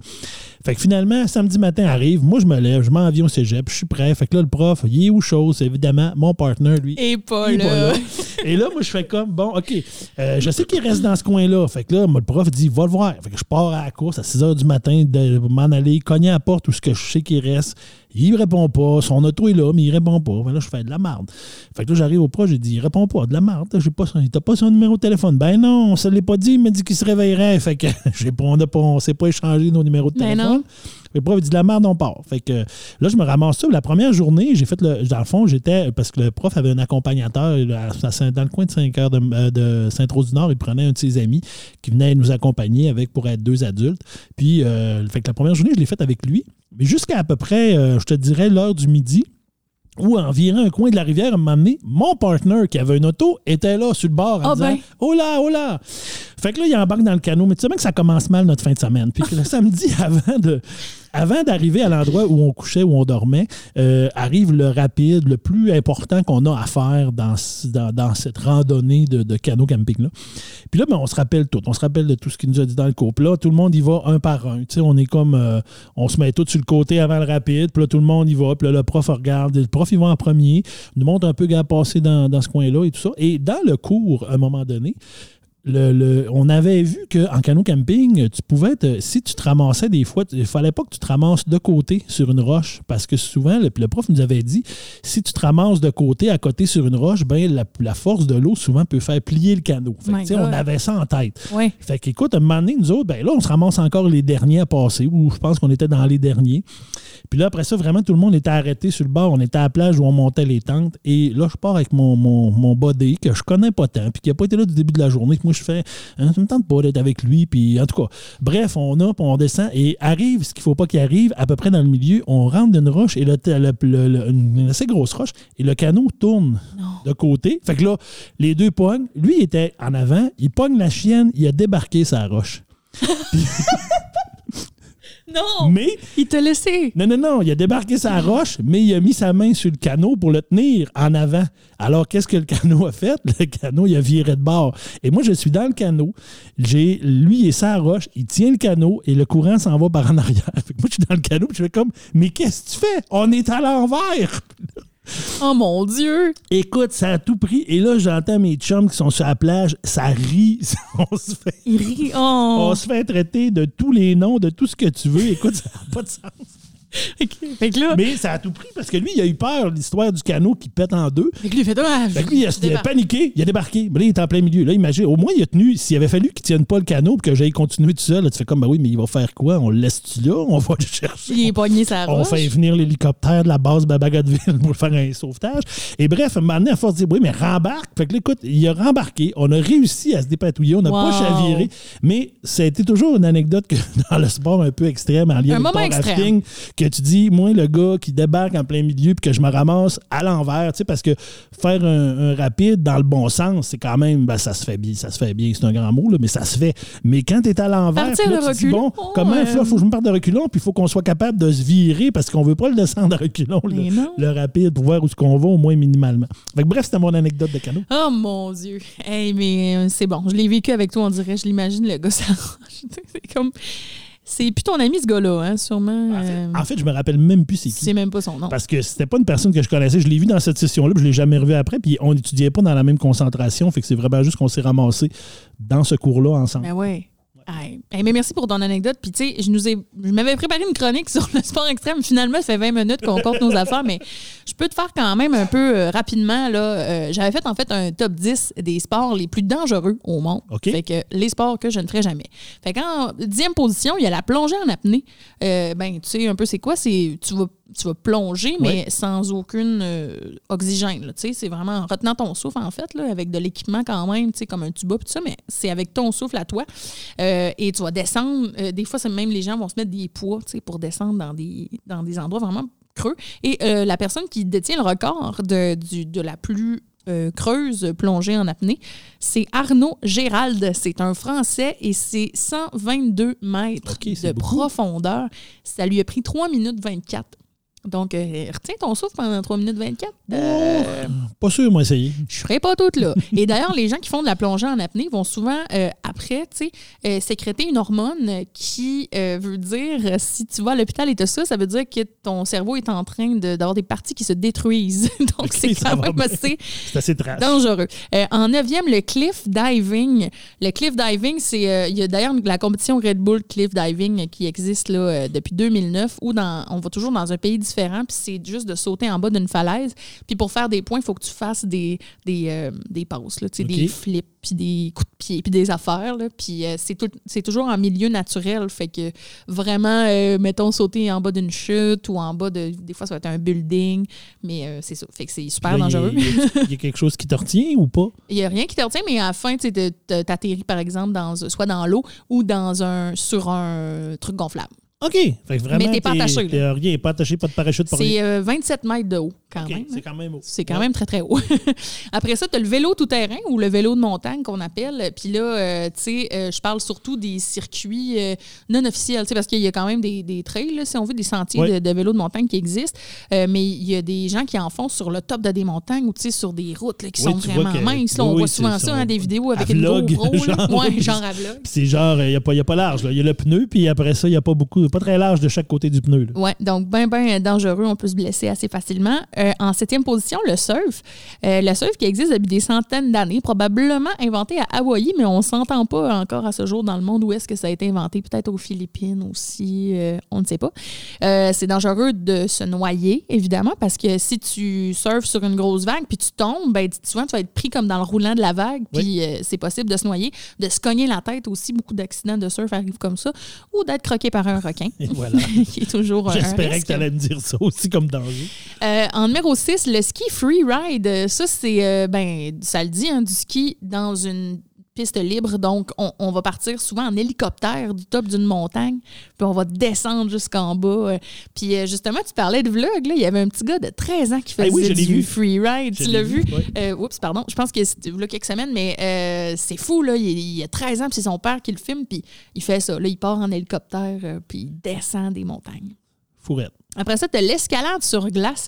Euh, c'est, euh, ça le dit, aller escalader de la glace, mais des, des fois, ça va être des chutes d'eau gelée, par exemple, ou tu as des périodes de l'année où tu peux juste le faire là, puis c'est dangereux parce que la glace, ça casse. Ben Euh, donc, il y a beaucoup d'accidents qui arrivent à ce moment-là. L'escalade en solo intégrale, ça, c'est en fait de l'escalade solo, mais où ce que tu n'es pas attaché. Ou ce que tu le fais, comme un peu tu parlais des gens qui escaladent des buildings, Ouais. ça peut être considéré comme ça aussi. Ensuite, le base jump, tu as peut-être déjà entendu Oui. cette expression-là, euh, qui est le sport extrême par excellence. Là. Écoute, euh, tu- je pense qu'il y a Guillaume le métier vierge qui en fait. Tu, montes en haut d'un building et euh, tu vas aller sauter. Tu sais, ça prend quand même un endroit pas trop haut, mais juste assez. Là, il y a quand même des règlements, là, parce que sinon, ce serait juste un suicide. Mais Mais, là- juste à la fin, juste pour dire, tu ouvres ton parachute. Ben oui, c'est important de préciser que tu te tombes à terre, mais un parachute. tu ouvres ton parachute, mais il y a quand même un risque. Ben oui. En fait, le but du base jump, c'est d'ouvrir ton parachute Le à la plus tard plus possible. dernière minute au monde. Puis le danger aussi, ben, je sais pas, là, mais euh, il y a tout, tout l'aspect de. Tu es quand même dans une ville, dans un centre-ville, l'aspect des vents, tu peux ouvrir ton.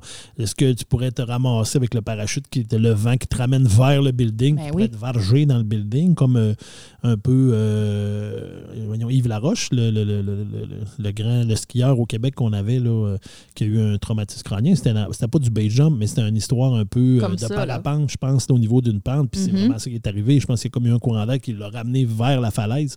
Puis oui, c'est, il a été, c'est ça, ça Très il a- il, dangereux. a frappé là-dessus, donc il y avait ça. En deuxième position, écoute, le kayak.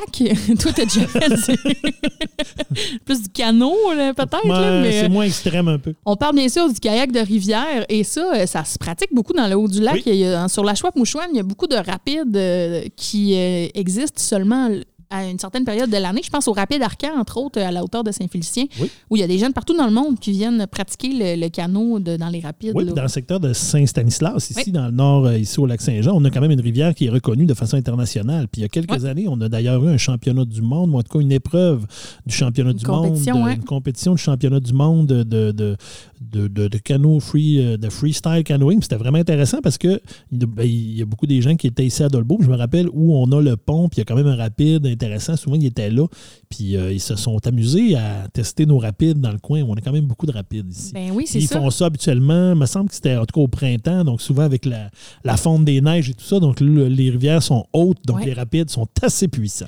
Exactement. Et euh, le sport le plus dangereux au monde, ce serait le highline. En fait, c'est du slackline extrême. C'est tu sais quoi une slackline Ouais, ça, c'est l'espèce de, de, de funambule que tu montes deux arbres puis tu marches dessus. Là. Exactement. Ben, il y a des gens qui vont mettre cette corde-là, qui est assez large quand même, et sur laquelle tu dois marcher en funambule, euh, euh, entre deux sommets de montagne, par exemple. Pourquoi pas? Et ils vont aller traverser ça, et même très souvent ne seront pas attachés d'aucune façon, aucune sécurité. Fait que moi, c'est sûr que je ferais jamais ça.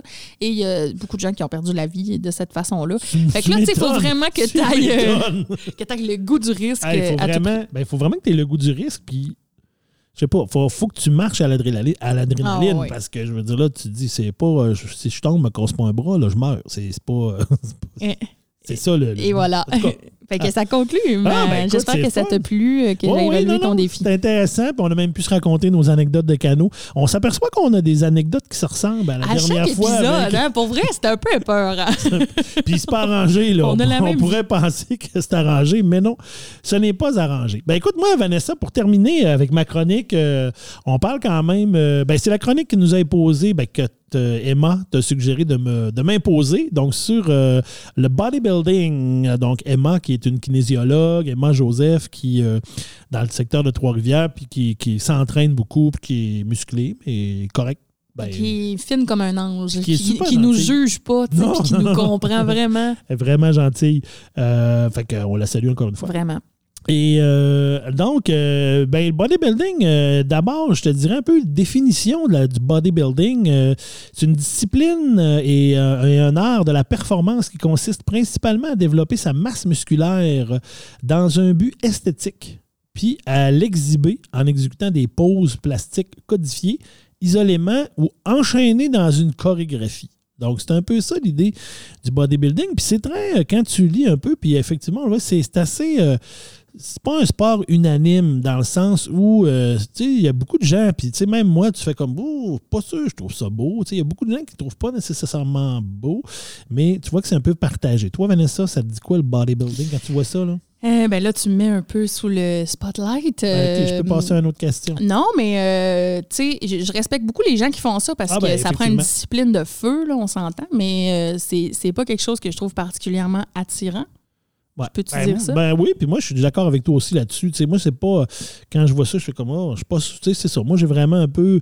Je trouve ça beau, je trouve ça euh, intéressant de voir ça, mais de là à dire. je- pas quelque chose qui m'attire tant que ça non plus. Mais euh, écoute, dans l'histoire euh, du bodybuilding, ben, on parle d'Héraclès, qui était le plus grand héros de la mythologie grecque, qui serait le précurseur du euh, culturisme moderne.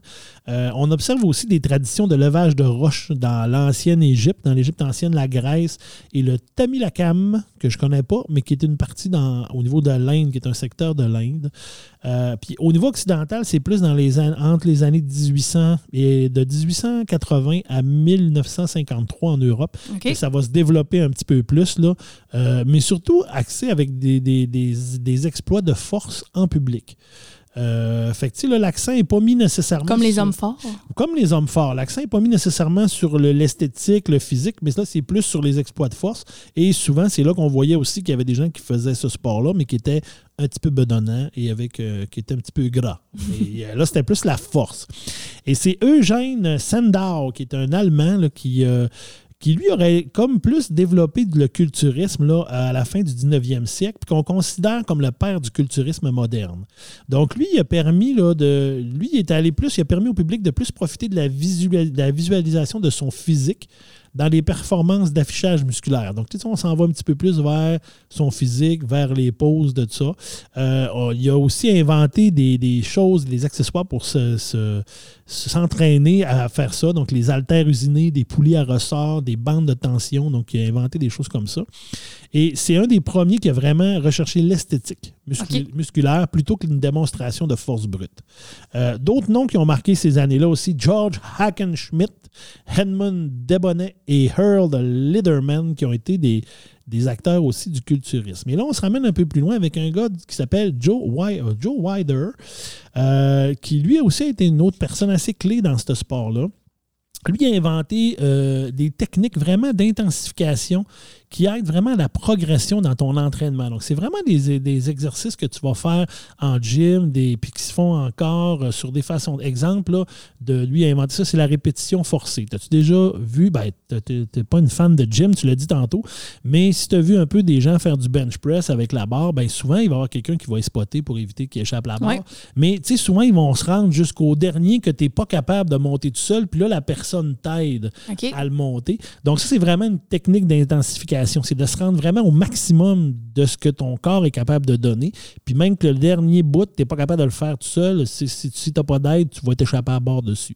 Donc, c'est ce genre de technique-là qu'il a- lui a inventé, ces techniques-là pour euh, aller plus loin. C'est extrême, hein, quand même. C'est un, peu, euh, c'est un peu plus extrême. Mais c'est souvent ce qu'on dit quand on fait de l'entraînement en salle, c'est qu'il faut se rendre quasiment à la dernière fois que quand tu pousses ou quand tu as des limites pour le finir. Donc, euh, habituellement, c'est considéré comme étant bon.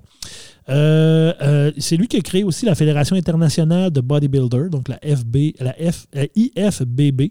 Il a créé le concours aussi de Monsieur Olympia en 1965 et c'est un des mentors d'Arnold Schwarzenegger Ah. qui a quand même qui est quand même un culturiste avant d'être euh, prédateur, ben pas le prédateur, mais te- Terminator. Avant Ouais. d'être Terminator, il a quand même commencé Et sa être un carrière. politicien. Et un politicien, un sénateur américain. Donc là, il a commencé sa carrière aussi comme culturiste. Et puis, donc, c'était vraiment un de ses mentors. Et, euh, et il- Schwarzenegger, il a été quelqu'un qui a marqué quand même une ère nouvelle dans le culturisme moderne. C'est lui un peu qui a, déma- qui, qui a vraiment marqué ça. Et euh, ça a été quand même pendant plusieurs années un des meilleurs athlètes de ce sport-là. Et lui, il a sept titres de Monsieur Olympia. Donc, il a quand même gagné sept fois. C'est drôle parce qu'on dirait quasiment un concours de, de beauté, genre. Un... Ben, il y a beaucoup, c'est, ça le dit, hein, c'est marqué sur l'esthétique. Ouais, c'est ça, mais comme un peu là, euh, les concours de Miss, là, tu sais. Ça me fait penser à ça, mais musclé. Plus extrême. Ouais. plus extrême. Mais il ne te pose pas la question de qu'est-ce qui est le mieux pour le monde, la paix dans le monde? Ah ouais. Ça, il ne t'en pose pas euh, dans les concours de ça. Et, euh, et quand même, je me suis intéressé à, la préparation euh, et à l'entraînement de ces personnes-là, parce que tu l'as dit un peu tantôt, hein, c'est, vraiment quelque chose d'extrêmement strict. C'est pas juste euh, je vais au gym puis je me fais des muscles. C'est vraiment assez intense. Et, mais la principale façon de s'entraîner, c'est vraiment de la répétition. c'est de la musculation, en fait. Donc, c'est composé de musculation, de repos, mais d'un contrôle très strict de l'alimentation. Donc, c'est habituellement des régimes riches en protéines et en nutriments essentiels avec un apport calo- calorique très variable, qui va être variable dépendamment de la phase dans laquelle tu es dans ton entraînement. Puis, il y a vraiment une phase de prise de masse. Donc là, c'est là qu'on va travailler avec des charges plus lourdes. On va avoir un, une grosse, un gros apport en calories. Euh, il y a des séances de cardio aussi, puis d'étirement qui sont importants. Et c'est souvent la phase qui est plus dans ton début d'entraînement, c'est la phase qui est au début. Et après ça, avant une compétition, mettons, il y a ce qu'on appelle la phase sèche. Et euh, ça, ça se passe quelques mois avant la compétition. Et ça, c'est une phase où tu vas, oui, il va y avoir aussi de la musculation, il va y avoir tout ça aussi, mais c'est vraiment une phase où tu vas aller euh, éliminer le plus possible ta masse adipeuse pour, pour avoir le moins de gras possible sur le corps. Le but, c'est vraiment d'avoir une silhouette la plus harmonieuse possible. C'est vraiment que la peau colle au muscle pour qu'on soit capable de vraiment voir le muscle. Donc, enlever vraiment tout le gras que tu peux avoir euh, dans ton corps. Pour mouler tes muscles. Mouler tes muscles. Quand on regarde ça, ben souvent, c'est ça qu'on a l'impression des fois que la peau est c'est quasiment une feuille de papier cellophane collée tellement que c'est ben, c'est vraiment partie de leur entraînement. Euh, mais on dit quand même que l'entraînement ne sert à rien si ce n'est pas combiné non plus avec une diète stricte puis des bonnes habitudes de sommeil. Donc, c'est vraiment euh, aussi un moyen qui permet d'améliorer la construction des muscles. C'est vraiment l'alimentation et le sommeil. Désolé, je me suis dérumé.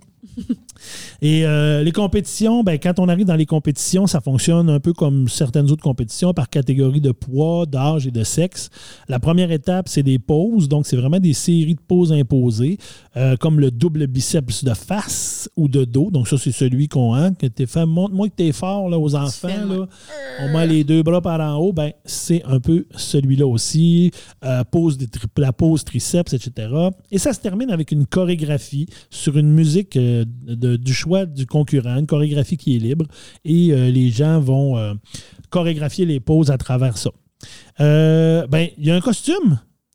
Le costume. Ouais, ce qu'on a en tête. Là, le le costume petit, obligatoire. Donc, pour la femme, on parle du bikini. Donc, c'est obligatoire. Et pour l'homme, c'est le maillot slip style speedo.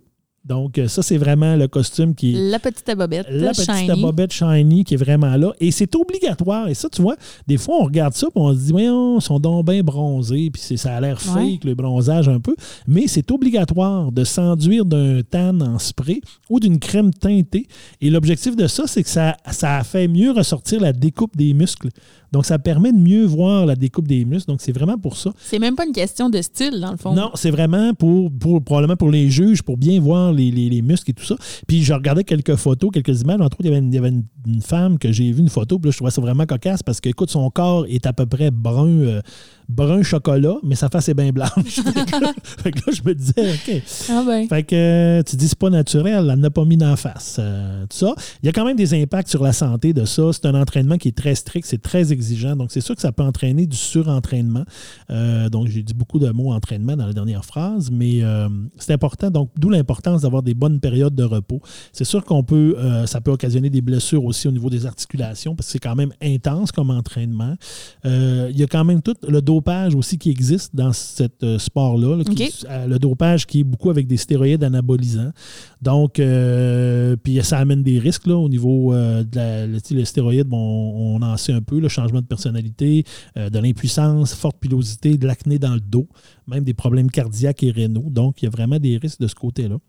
Et euh, dans le fond, ben, puis euh, quelques signes de surentraînement, on parle de surentraînement, donc souvent des douleurs musculaires prolongées, récupération plus lente, une fatigue qui persiste, diminution de la motivation, difficulté à dormir. Donc, c'est vraiment des signes de surentraînement qu'il va falloir faire attention. Donc, écoute, Vanessa, là-dessus, euh, on parle d'entraînement et tout ça. Je termine euh, ma chronique euh, en disant mes trois signes que, que je trouve que tu t'es peut-être surentraîné. Ah, ok. Tu sais, à un moment donné bon. que euh, je me suis questionné, euh, c'est quoi les signes? Fait que je me dis, ben trois signes. Ben, premièrement, quand ta main n'est plus capable de rejoindre ta bouche, d'après moi, tu t'es trop entraîné. Quand t'es pas capable d'enlever ton t-shirt toi-même. c'est parce que là, il y a peut-être un gros problème. Euh, si tu es obligé d'ouvrir tes pantalons le long des cuisses, c'est parce que probablement que tu t'es trop entraîné. Et euh, quand on te dit de faire la pause pour une photo de famille puis que tu te sens obligé de te mettre en bobette, ben je pense que, je pense que tu t'es trop entraîné. Wow! Hey, mais bravo! Et voilà. Euh, C'est Est-ce que ça t'a donné histoire. le goût de faire du culturisme? Non. non, ben, je sais pas, c'est pas quelque chose que j'aimerais faire du culturisme, mais, mais moi, je, je- je- quand même, toi, tantôt, tu disais que tu n'aimais pas aller au gym et tout ça, mais moi, j'aime quand même aller au gym. Là, euh, depuis la dernière année, avec la pandémie, je suis pas retourné. Je le fais à la maison, mais euh, j'aime bien quand même euh, l'aspect entraînement en gym, euh, l'entraînement des poids et tout ça, là, mais pas de façon extrême. Ça me fait rire parce que je me suis acheté des poids récemment, justement, pour mon entraînement. J'en ai enfin trouvé. Puis là, ma mère a dit sont pesants quand même. Elle m'a dit Fais attention, tu as des gros muscles. Elle était, vraiment sincèrement inquiète. Comme si demain, j'allais être Arnold Schwarzenegger parce que j'avais des 5 livres. Ouais, sais, ça écoute, fait euh, comme pas.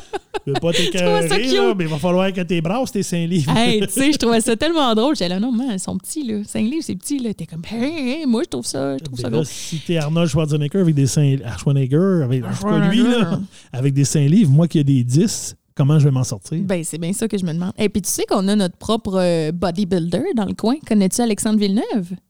As-tu Non. déjà entendu parler de lui? Euh, non? Euh, je pense qu'il vient Saint-Félicien, si je me trompe pas. Mais peut-être que je me trompe. Mais c'est un gars qui vient du haut du lac puis qui fait du, du culturisme là, euh, depuis longtemps. Là, tu pourras euh, le chercher si tu veux voir des photos. Euh, Ben oui. C'est très, très, très impressionnant. Là. Euh, il était extrêmement musclé, comme un culturiste. là. C'est c'est vraiment ça qu'il fait. C'est comme, que, le but. C'est comme le but d'être extrêmement c'est vraiment impressionnant à voir. Puis euh, c'est ça. Moi, ça m'impressionne au bout là, la discipline que ça prend. Oui, ben c'est une très grande discipline. Hey, ça serait. On, on conclurait On comme ça. conclurait là-dessus. Écoute, un bel épisode encore. Toujours le fun, toujours un plaisir. On s'est encore raconté plein d'anecdotes. Fait que si vous voulez, comme Emma, nous proposer euh, des chroniques imposées, que ce soit à Christian ou à moi, ou même des thèmes ou des sujets que vous aimeriez qu'on aborde, euh, il y a plein de manières de le faire. Vous pouvez nous écrire sur notre page Facebook. Euh, vous pouvez nous écrire un courriel aussi. On a la discussion naïve à commercial gmail.com si jamais c'est par courriel que ça se passe pour vous. En message privé ou juste nous écrire là, en dessous de notre épisode. Puis vous n'êtes pas obligé de. C'est pas si vous avez une idée de chronique, pas obligé de relier ça à un thème. Nous autres, on s'organisera pour le faire fitter dans un des thèmes qu'on aura. Puis si ça ne fit pas, ben on fera un thème libre une, une semaine au pire. puis on dira, on y va avec nos chroniques qu'on a- qui de plein d'affaires. Hey, je te remercie, Christian, Ben, merci, d'avoir euh, fait encore. un autre épisode avec moi. Toujours un grand plaisir. Ben fun, merci. ben fun de euh, faire ouais. ça le matin. Et Ouais, faire ça cool, dans le hein? jour, comme ça, c'est bien intéressant aussi. Merci à la télé du Haut-du-Lac Oui. euh, pour l'équipement et tout l'encadrement. Merci euh, aussi à Cédric Cadorette Martel pour euh, le thème euh, sonore. Oui, merci à La Maud discussion Bouchard euh, qui nous fait notre visuel euh, au niveau de nos bonhommes. Merci à Valérie qui nous a fait la voix au début. Et merci à vous d'être à l'écoute. Partagez le plus possible euh, si ça vous tente, si vous aimez ce qu'on fait. Continuez de nous écouter puis continuez de nous parler pour qu'on sache un petit peu puis qu'on vous entende, ben, qu'on vous lise. Et voilà, et ce sera au plaisir de vous retrouver pour une autre discussion naïve. Ce balado est produit en collaboration avec la Télédio du Lac.